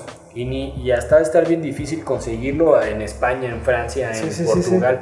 No pagué tanto, mejor me vendió en el LP, el LP en mil pesos, Ajá. pero ha, ha sido creo que el más caro que he pagado. Mil, mil doscientos pagué por ese, pero al final a mí sí vale la pena Sí, te sí, lo sí, enseño, sí. está muy chingón. Pero en Oaxaca, güey, compré un No disco de mames. Noruega, güey. Está muy cabrón. O sea, ahorita que, que dices del arte y todo eso, ¿has comprado discos solo por la portada? O sea, Sí. valiéndote madre. Sí, sin- porque así es, así empieza el ligueo. Si Ajá. tú no sabes, Sí, sí, sí. Tú no sabes, desde siempre, güey, Sí, las sí. portadas. Tú ibas a Mix Up Ajá. y te ibas a la zona de rap y empezabas a navajear así los CDs Ajá. y pues el que más te gustara, que no lo conocías, oye, güey, esta portada está chingona. Así fue, o sea, por ejemplo, uno de los discos que, que compré sin saber, pero Ajá. la portada me salió súper atractiva. Eh, en una ida a Mix Up me compré los dos discos del colectivo de Rough Riders que son JC, DMX y todo el, bueno, DMX y su colectivo y este, todo su colectivo de DMX. Este, porque la R está bien chingona, güey. Yo lo vi en, en CD y dije, pues venga, ¿no? Sí, bueno. Yo nunca los había escuchado. Y luego ya descubrí, bueno, coincidió que yo ya había visto los, el, bueno, el, el disco, el sencillo de, de Rough Rider Anthem, que salen todos en moto, me gusta mucho. Entonces, el disco tiene buenos, buenos tracks y unos guacala. Pero bueno, siempre te atrae una portada. Y si no lo conoces, así es como te enamoras, güey. Entonces, Sí, sí, cuando voy a diguear usado, Ajá.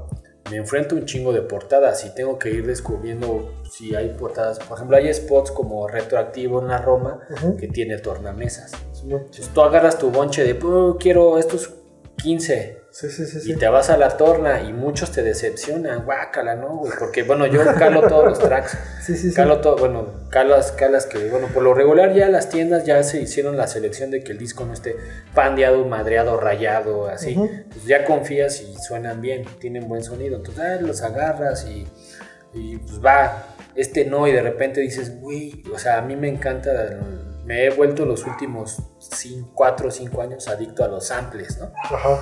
Y este, y de repente dices, güey, luego, luego los detecto, güey. Pa, esta canción, la de, la de, o sea, este pedacito de break Sí, sí, de, sí, de funk está en un pedo de, de A Tribe Called Quest. Y nada más por esa pinche canción me lo llevo, güey. No, mames. Sí, tampoco es que estoy pagando un disco en 500 Sí, sí, pesos, eh, pero el disco vale 100 pesos y nada más por el sample me lo llevo, güey. No. Pero, o, trae, o, o- o luego digo, bueno, si un día quiero hacer un blog, pinchar un bloque de, de funk, disco y breaks, pues tengo que tener. Entonces, pues cuando luego veo oportunidades de 50, de 70 pesos y así, pues me llevo unos 4 o 5 y ahí ya tengo 40 y ya si me dicen que si quiero tocar un set de puro funk, estoy listo, güey, ¿no? huevo. Y entonces, ahorita que hablaste del extranjero, ¿cómo fue tu primera impresión llegando a, a otro país y, y empezar a lidiar en otro país?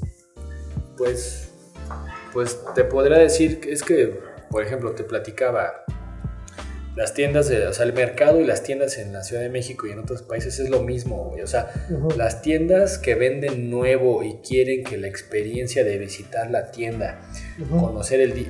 enamorar a los que no están enamorados del vinil, para esas son esas tiendas, ¿no?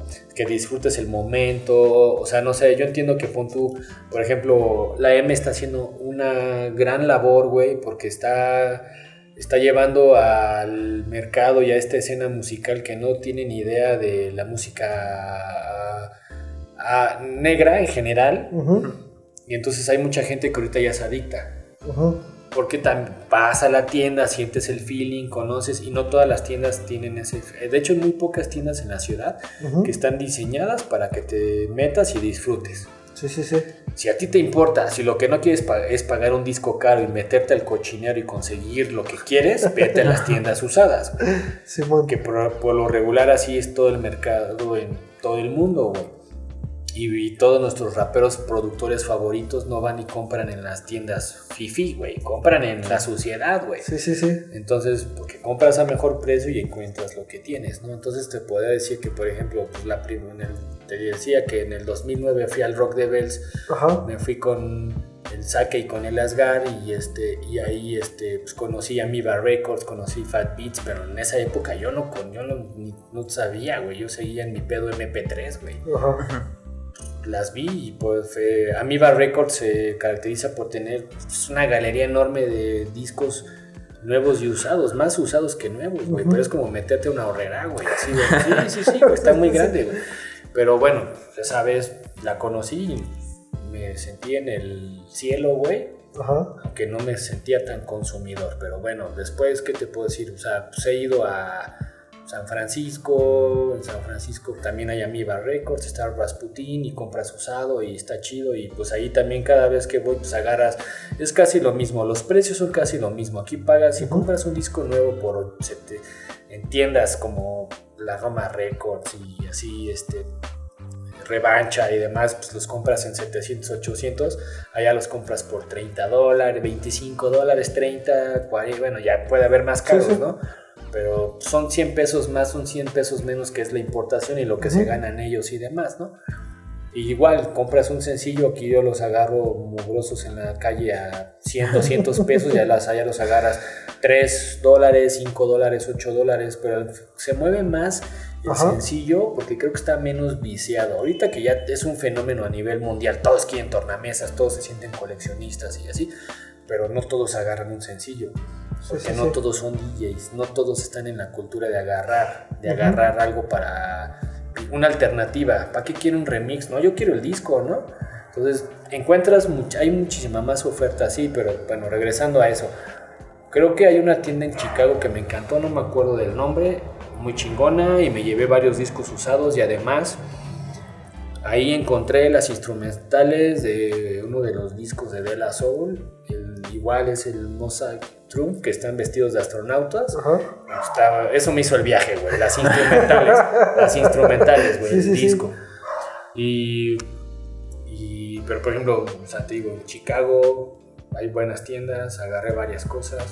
También, o sea, nunca es viajar por comprar discos, voy, conozco la ciudad y me Ok. dedico un día o un día a un lado y otro día a un lado porque no me dan más permiso. Ajá. Y pues, por ejemplo, fui a Nueva York el año pasado Turntable Lab tiene Ajá. una oferta, la tienda que digas es muy bonita porque todo el mundo la... No, no es muy bonita, güey.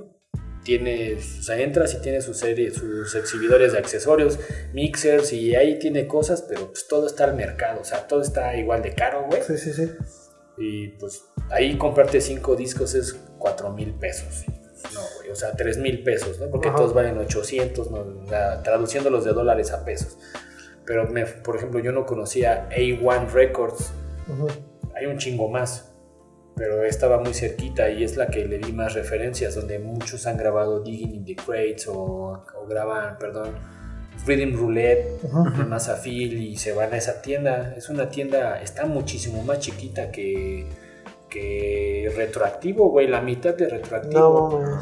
Pero está ahí, o sea, su sección de hip hop es enorme, su Sí, sección sí, de sí. funk, su sección de 45 y está muy cagado porque están, bueno, la vez que la visité había Ajá. un güey pinchando, estaba pinchando su, su colección de viniles, sabía mezclar, Ajá. estaba colección, mezclando un, puta, yo estaba fascinado, un güey oriental, no sé qué chingados era, Ajá, creo que es el que opera, creo que es el como el que opera, no sé si sea el dueño, ajá.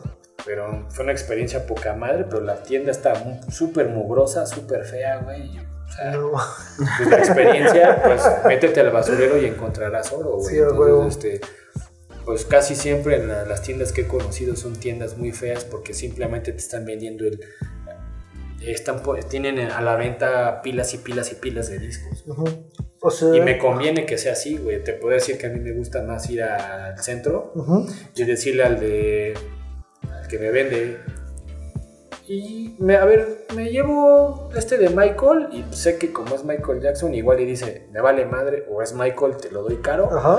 y me, doy- me llevo estos tres. Él no sabe lo que me estoy llevando. Sí, yo bueno. ya los escogí para mí valen oro. Simón. pero él no sabe qué me llevo. Entonces eh, dame 500 por los cuatro y güey me llevé unas cosas que yo considero que son joyas es como ir a comprar tenis antes Sí, sí, sí, antes. ¿Cuánto por los Jordan? Y te ves bien emocionado, te los dan más caros. Simón.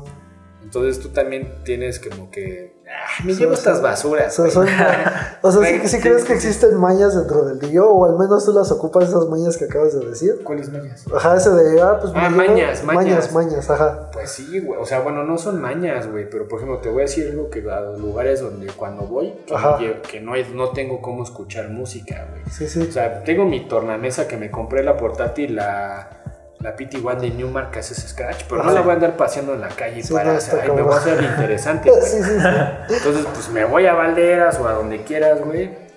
Pues, ¿qué hago? En putiza, o sea, lo que siempre hago cuando voy a Diguer es me llevo mis audífonos Ajá.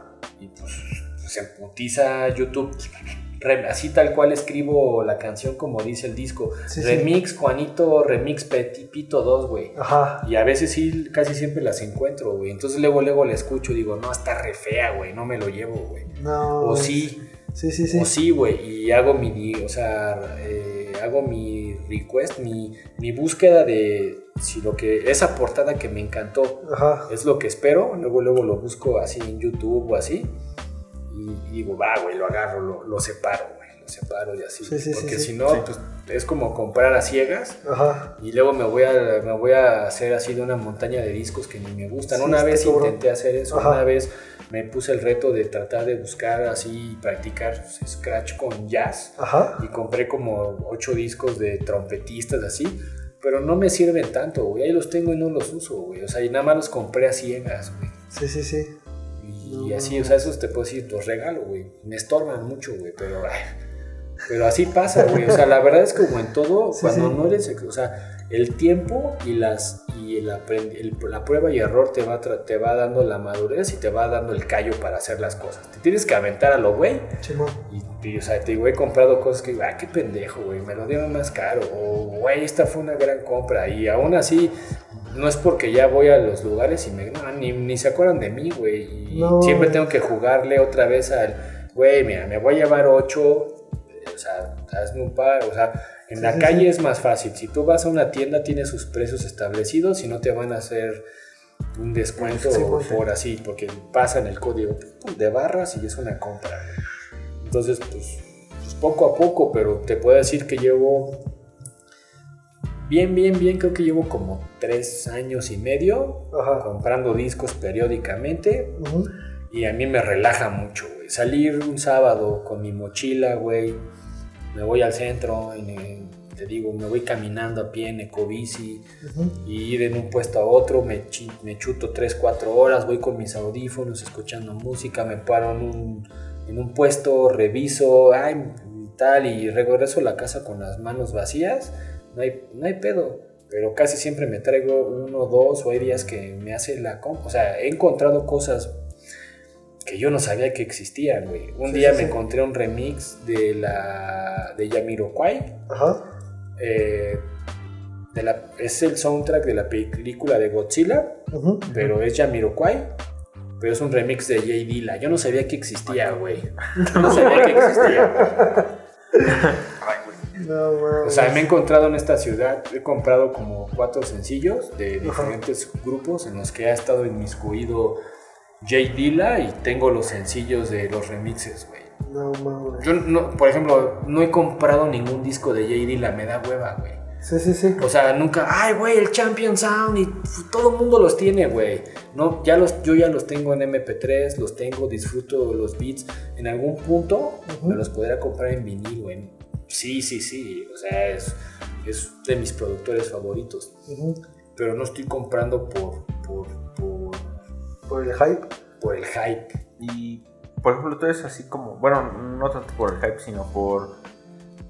Yo siento que más por dejar un registro, si tienes así como una cuenta de discos o algo así como para mostrar Todavía no te voy a decir algo, por ejemplo.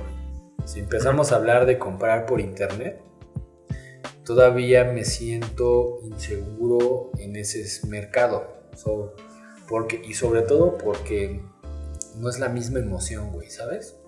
Encontrártelo, por ejemplo, ir a, o sea, ir a una tienda, por ejemplo, algo de lo que me arrepiento demasiado es, no me acuerdo, creo que estuve, creo que fue a, a mi viaje a Chicago, no me acuerdo, vi un disco que me encanta de Kev Brown, de un MC, que se llama, creo que es el What I Do, que está fabuloso ese disco, costaba 30 dólares, pero ya llevaba varios y dije, hoy no, güey. Ese disco ya no está en venta nuevo, güey y está muy chingón y bueno, pues al final dices, bueno, no es que me iba a quedar pobre, pero era como aumentarle, o sea, porque luego sí, cuando viajo y de repente dije, me meto a la maleta 20, 25 discos, pero bueno, la mayoría son 12 pulgadas así, Ajá. pero pues ya reviso el ticket y pues no hay pedo, es mi viaje, pero sí, pues, sí, en- sí. dices, ay, güey, fueron 7 mil pesos de discos, o 5 mil pesos, o no sé, o fueron Sí, sí, sí, 4 pero- mil pesos de discos, Ajá, no fueron mil, güey. Sí, sí, sí. Entonces, uno más, uno menos, dices, güey, basta, ¿no? no lo compré y me arrepiento. Entonces luego digo, ay, güey, pues estará bien ya con, por ejemplo, quiero, cier- tengo el anhelo de encontrar ciertos discos en algún ligueo, pero si los quisiera inmediatos, Discogs, pero están más, están un poquito más caros porque juegas a la oferta y la demanda, ¿no? Y en. México no hay nada de oferta, pero pues como es internacional, ahí es la demanda internacional, güey.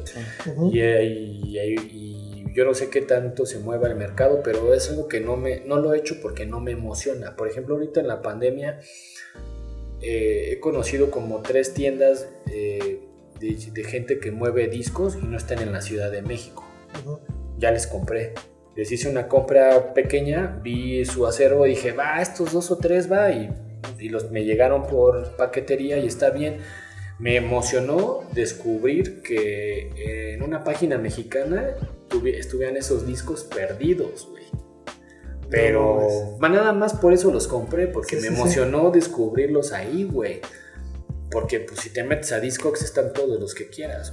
Pues eso sí, pero por ejemplo, nomás como para tener un registro. Sí, sé que se puede hacer, pero no he hecho la cuenta. Posiblemente sí, pero no sé qué ganas. Nunca lo he intentado. Te digo, pues, eh, me tendría que instruirme más con gente que, o sea, por ejemplo, posiblemente hay gente, gente que ya tiene más de 3000 discos, posiblemente es necesario.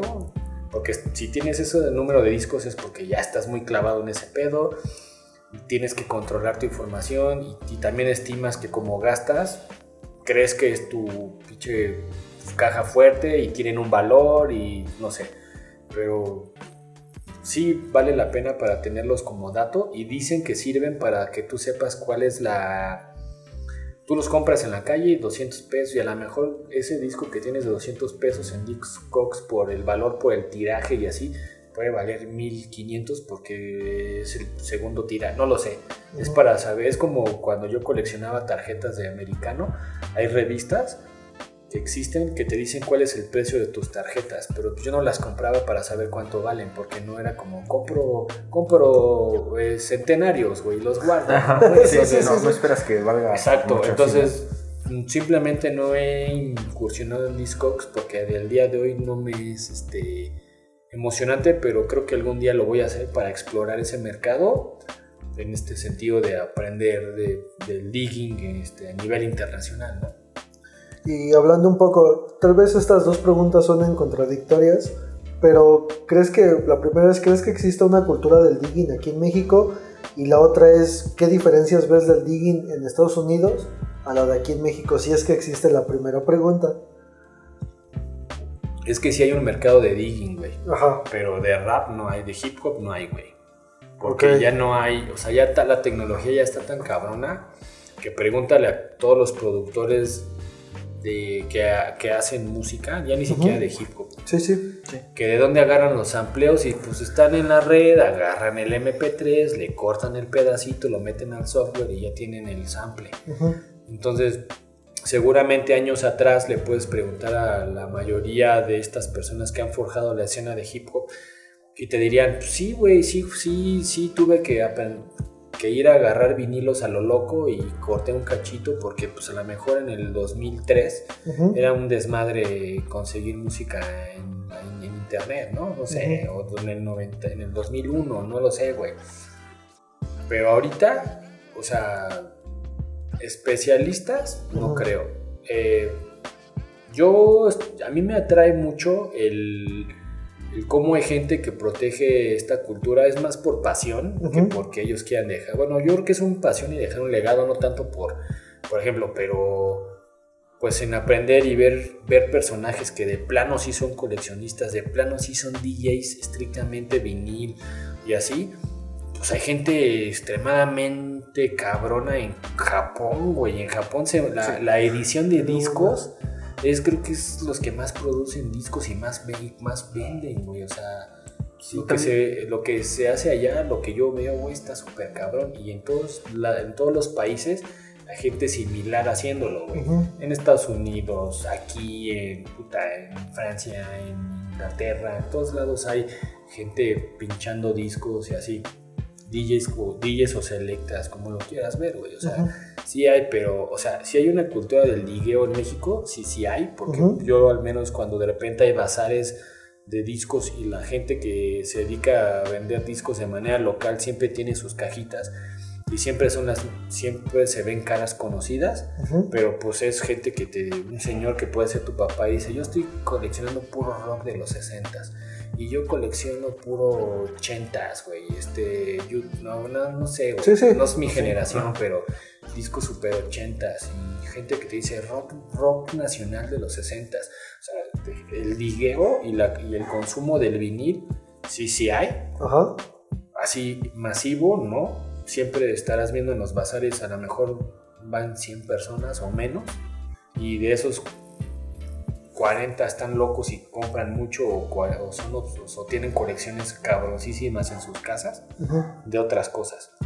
Cuando yo voy, casi nunca he visto a una persona que identifico que esté eh, metido en el hip hop, digueando vinil. no. Conozco a varios que sí lo hacen, sí, Sí, sí, sí. Entonces puedes decir que, que el digueo no es exclusivamente de hip hop. no. O sea, siempre va a haber personas buscando. Si el formato es un, es un formato, güey, que reproduce música y, y da igual este, la música que sea, güey. Por lo regular, como refiere a épocas pasadas, pues son géneros musicales que vivían en el pasado y ediciones nuevas, güey, pero no hay, un, no hay un mercado de vinil de música de banda y venderían un chingo, güey. Sí.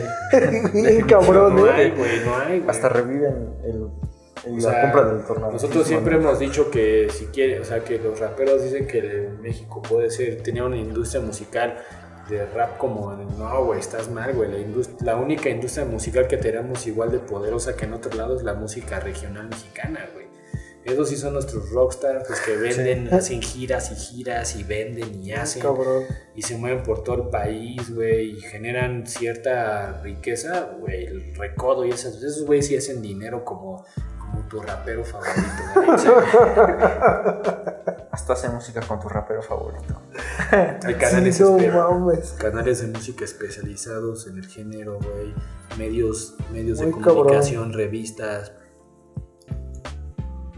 Pero bueno, güey, sí hay digueo, güey, pero yo no sé y a mí me gustaría conocer, o sea, gente que me, o sea, como entre cuates o gente que no, así de, güey, pues yo tengo cierta colección, ah, pues qué chido, o sea, conozco gente, por ejemplo, que no son mis amigos, los conozco, pero sé que tienen cierta, una colección decente de discos, Ujú. hay, o sea, me viene a la mente y, y mucha, gente, mucha gente habla de ello, que por ejemplo el SK1, el, un DJ de, del sur de la ciudad, que era el, el DJ de, lo- de las cabezas muertas y chicos de los 2000, él coleccionó discos muy fuerte en los 2000, güey. Y él, y él aprovechó esa época y tiene muchos. O sea, yo mataría por. Bueno, no, es absurdo decir eso. Pero me encantaría tener un vinil de solo lo solo. Él los tiene, güey, porque fue su época. Porque los compró en esa época. güey. No mames. Tiene una colección muy fuerte de rap eh, americano y rap español, güey. No, Está muy cabrón. Entonces, bueno, disculpa, en ese sentido, podríamos decir que Digging solo está. eh, solo se remite como al formato físico. No puedes, como tal, diggear en, pues, en las redes, así como, Claro, no, no, sé. dig- el diguear es como el verbo buscar, güey. Sí, sí, sí. O sea, yo te puedo decir digging in the web y eso hago todo el tiempo para agarrar los discos que no pretendo comprar, que es mucho más. Y estoy, yo digueo demasiado en la web para adquirir MP3, güey.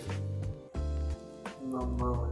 ¿Y dónde es donde más guías en la web? O sea, En blogs. Spotify. en No, no, blogs? no, no, no, no. O sea, podrá, es que eh, yo no, yo no soy tan, tan consumidor de las de los nuevos formatos. Yo incluso no te sé decir si en Spotify puedes comprar un disco y dejarlo almacenado en tu computadora. No lo sé. No, creo que no, se puede. Tú pagas una cuenta y tú lo, con- tú lo escuchas de lejitos, pero no te pertenece. Sí, sí, sí.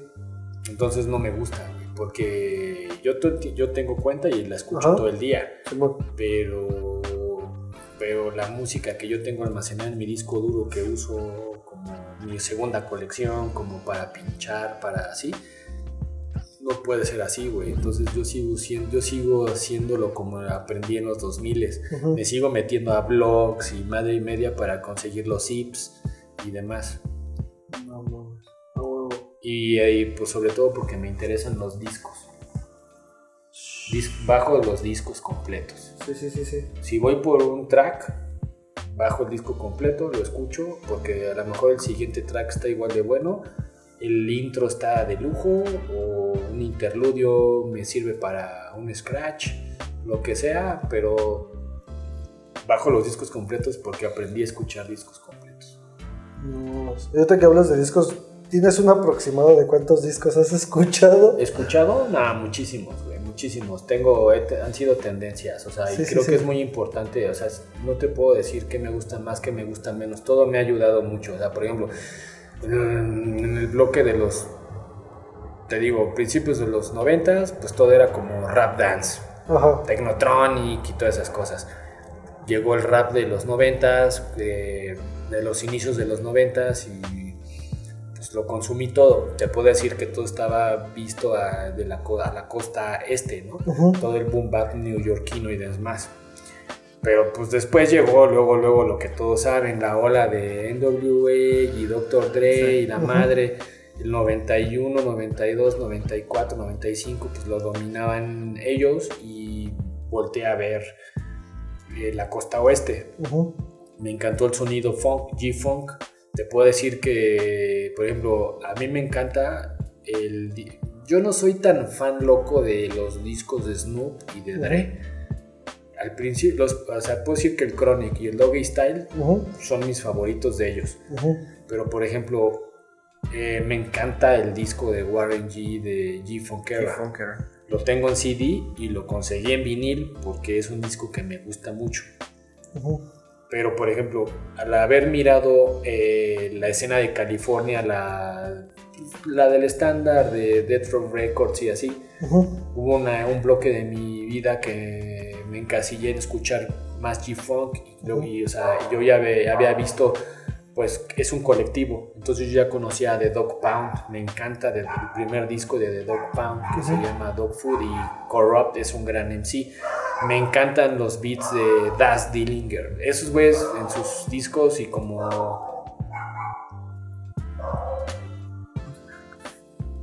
O sea, por ejemplo, el, el G-Funk, o sea, empiezas a entender luego que luego hay, hay, hay estilos musicales que la, o sea, la música es una preciosura y sus raps son una porquería, ya sea por sus por sus flows o por sus temáticas. Entonces también este famoso gangsta rap de la costa eh, oeste, me encantan sus melodías. A veces me aburren sus letras, güey.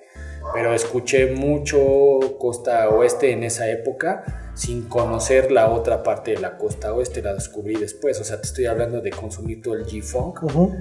Y otros años después conocí que existían los Alcoholics, que estos, los STDM, este, de, de Exhibit y todos estos güeyes. Y luego conocí a, a Tyler Peoples y así. Entonces ha sido un ir y venir, o sea, han sido tendencias que de repente Sí, sí. me vuelvo loco con todo el colectivo que involucra a Tyler Peoples y entonces otra vez me vuelvo Los Ángeles, Los Ángeles y luego me fui a España como tres años, ¿no? Entonces, mames, puro España, lo solo, el Tote, SFDK y, y la verdad me gusta más todo lo que se produjo en Barcelona en una época, creo que eh, Sevilla estaba muy marcada por, por, por los flows de los, de los sevillanos Ujú. Pero todos eran así muy similares y volteabas a ver la música de los, o sea, estoy hablando do- 98, 2003, 2004 y Barcelona musicalmente les daba la vuelta, Madrid todos querían ser callejeros, güey, todos eran pandilleros, todos eran pandilleros, entonces, pero, o sea, hubo una, una época que me volqué durísimo a, a España y luego una época que dije, basta de todo, me voy a poner a escuchar lo que se produce en mi ciudad, güey, en mi escena local y, y pues te digo, no sé, escuché todo, güey, o sea, que, que los caballeros del plan G, que Caporal y me o sea, de lo simple y de repente así una maqueta de quién sabe quién de ahí arriba y todo lo que hacía la Ciudad de México, güey. Y, y luego, con- luego volví a, co- a conocer la escena de que protege a Little Brother, a Night Wonder, que es North Carolina, este, entonces era todo su colectivo, son como, hay como unos 15 discos de todos ellos, conocí a los Death Jokes y luego a los Rhyme Sayers, y entonces, pero no, no siempre fue Nueva York, luego otra vez Nueva York, porque todo lo que escuché de niño no lo entendía, otra vez ya lo entiendo, y me, me puse como loco a escuchar la discografía toda de De La Soul, toda, y luego, no sé, güey, conocí, entonces ha sido un ir y venir, güey, o sea, y eso es lo que yo creo que todo el mundo debe de hacer, güey, porque si nada más dices que escuchas un pedacito, te crees experto, pues está cabrón, o sea, y te digo, yo tengo, o sea, he tratado de indagar en la escena, en la, o sea, conozco pocos MCs de Inglaterra, tengo algunos discos de colectivos de Inglaterra. Tengo algo de Francia. No le entiendo nada al francés, pero lo agarré. Sí, sobre sí. todo de lo poco que, que estaba muy relacionado con España. Ujú. Conocí a, bueno, todos conocen a IAM, todo eso. Agarré, tengo varios discos de España, de Francia. Pero luego conocí a los Loop Troop que son de Suecia, güey. Y luego me clavé, conocí tres MCs de, de Canadá, güey. Y en Canadá empecé a conocer productores y MCs, güey. Pero bueno, definitivamente siempre la industria, la, bueno, todo está en Estados Unidos. Pero pues voy y vengo, voy y vengo, voy y vengo. Me gusta esto. O sea, te, te puedo decir que luego me agarra épocas de escuchar puro puros breaks, puros breaks, puros breaks y samples, samples, samples y luego, luego me pongo a escuchar puro Caitranada y remixes de pura gente de A-Track y, o sea, ir y venir, aunque a veces consideres que no te gusta, pero Sí, sí, sí, sí. te da un aprendizaje muy cabrón. ¿Y ahorita con qué estás clavado? No, sigo con, la verdad, sigo reaprendiendo e interpretando lo que ya conozco. O sea, en el coche estaba escuchando toda la semana Eric Sermon, güey. De discos que ya X, güey, pero Sí, los, sí. los vuelvo a reescuchar y digo, no mames, esto está chido, esto no, esto está muy ya, o sea, eh, a tus héroes tú mismo luego dices, güey, se ve que ya estabas picada o no. sí, sí, O sea, por ejemplo, ahorita que estamos en la pandemia, pues mucha gente está haciendo performance en, pues en vivo, ¿no, güey? Ujú. Entonces, pues estoy, estoy viendo muchos DJ sets en Twitch, Ujú. pero hay DJs de, por ejemplo, estoy viendo un colectivo de California que lo descubrí yo y estoy súper, pues me encantó su pedo, güey. Pero pues, todos los DJs que están pinchando, están pinchando un chingo de cosas que se ve que bajan de SoundCloud, que no las reconoces, ni el Shazam las reconoce, güey. Son un chingo de edits de quién sabe quién y son cosas que suenan súper frescas. Y pues ahorita dije, ah, mira, pues me voy a poner a buscarle en SoundCloud productores y así, y, a ver qué sucede. O sea, eh, podría decirte que pues últimamente por el, el espíritu del, de mi perfil como DJ y, de, y tratar de animar fiestas, pues también estuve escuchando mucha, mucha música que yo creyera que fuera bailable, güey. Entonces No dejé, llevo 3, 4 años dejando de escuchar como el rap hardcore ortodoxo porque estoy enfocado en descubrir música alegre, música alegre, cómo la ensamblo, cómo la mezclo, así. Pero es un ir y venir, o sea, ya me aburrió, quiero hacer un Sí, mix sí, de sí. puro rap así super bumba, pero quiero hacer como un tipo de soundtrack para grafiteros, así puro rap, así como que hablen de graf. O sea, son épocas, güey, pero Sí, sí, sí, sí.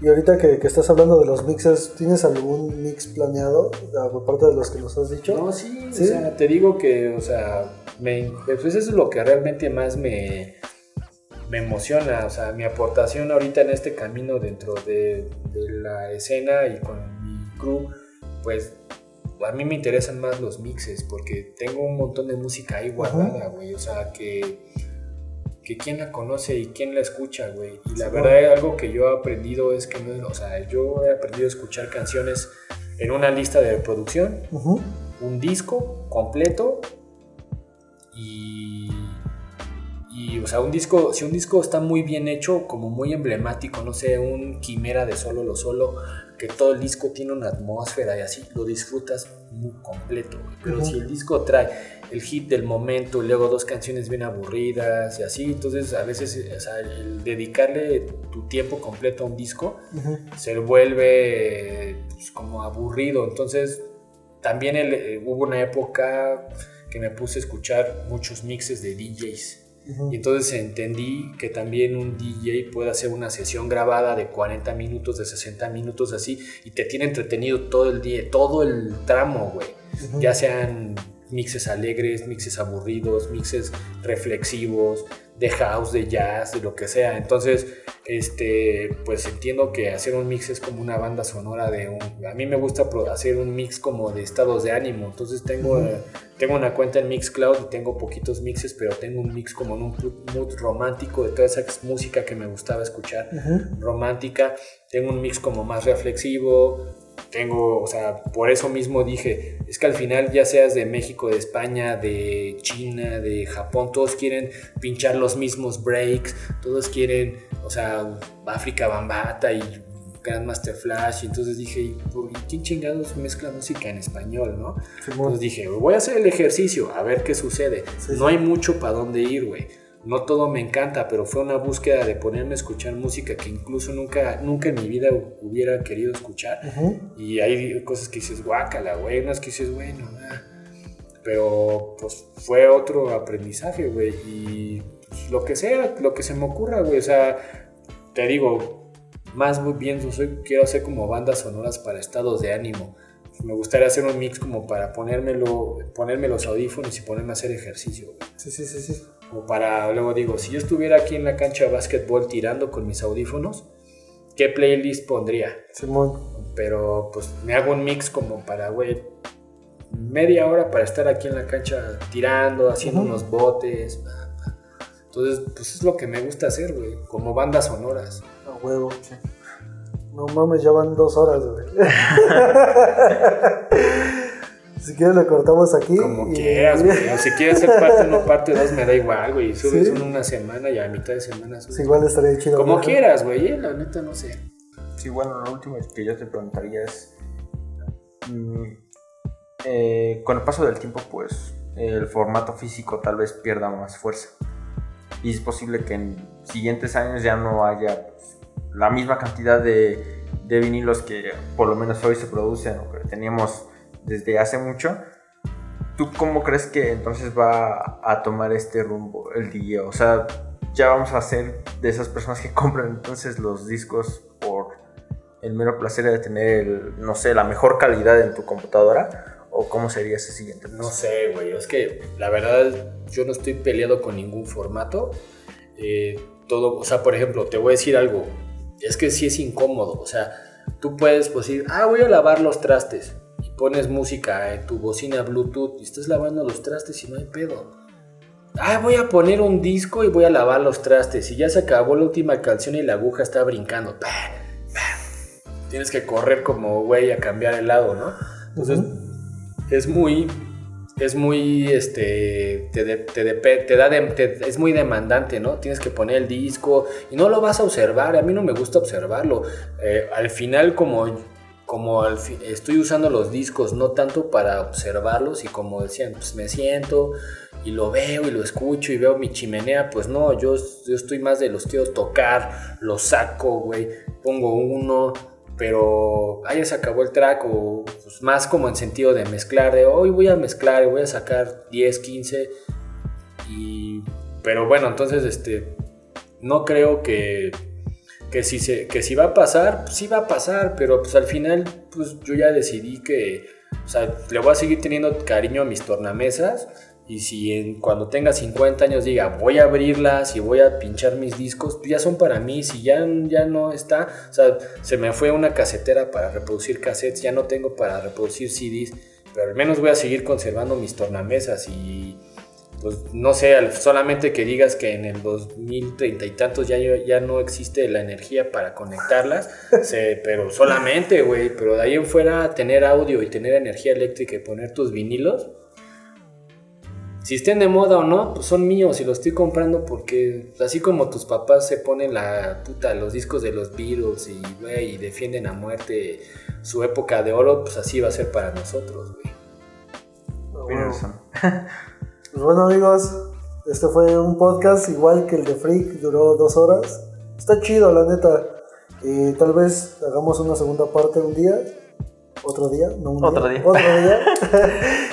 Gracias Rey por platicarnos dos horas. La neta faltó un chingo de cosas que platicar. Sí, O sea, también creo que sí faltan un chingo de cosas.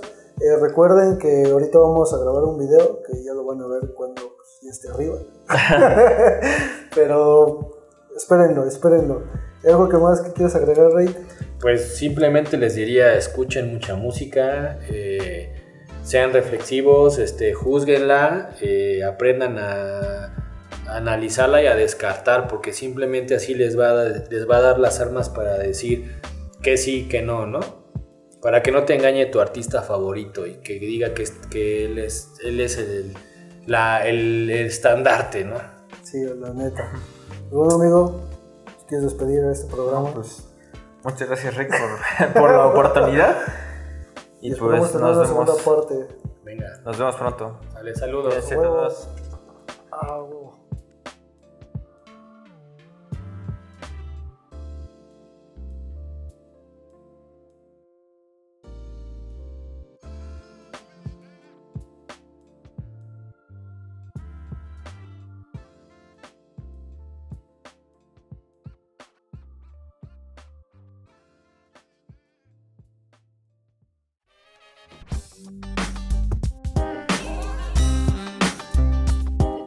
Esto fue Feedback, un podcast de entre beats y barras.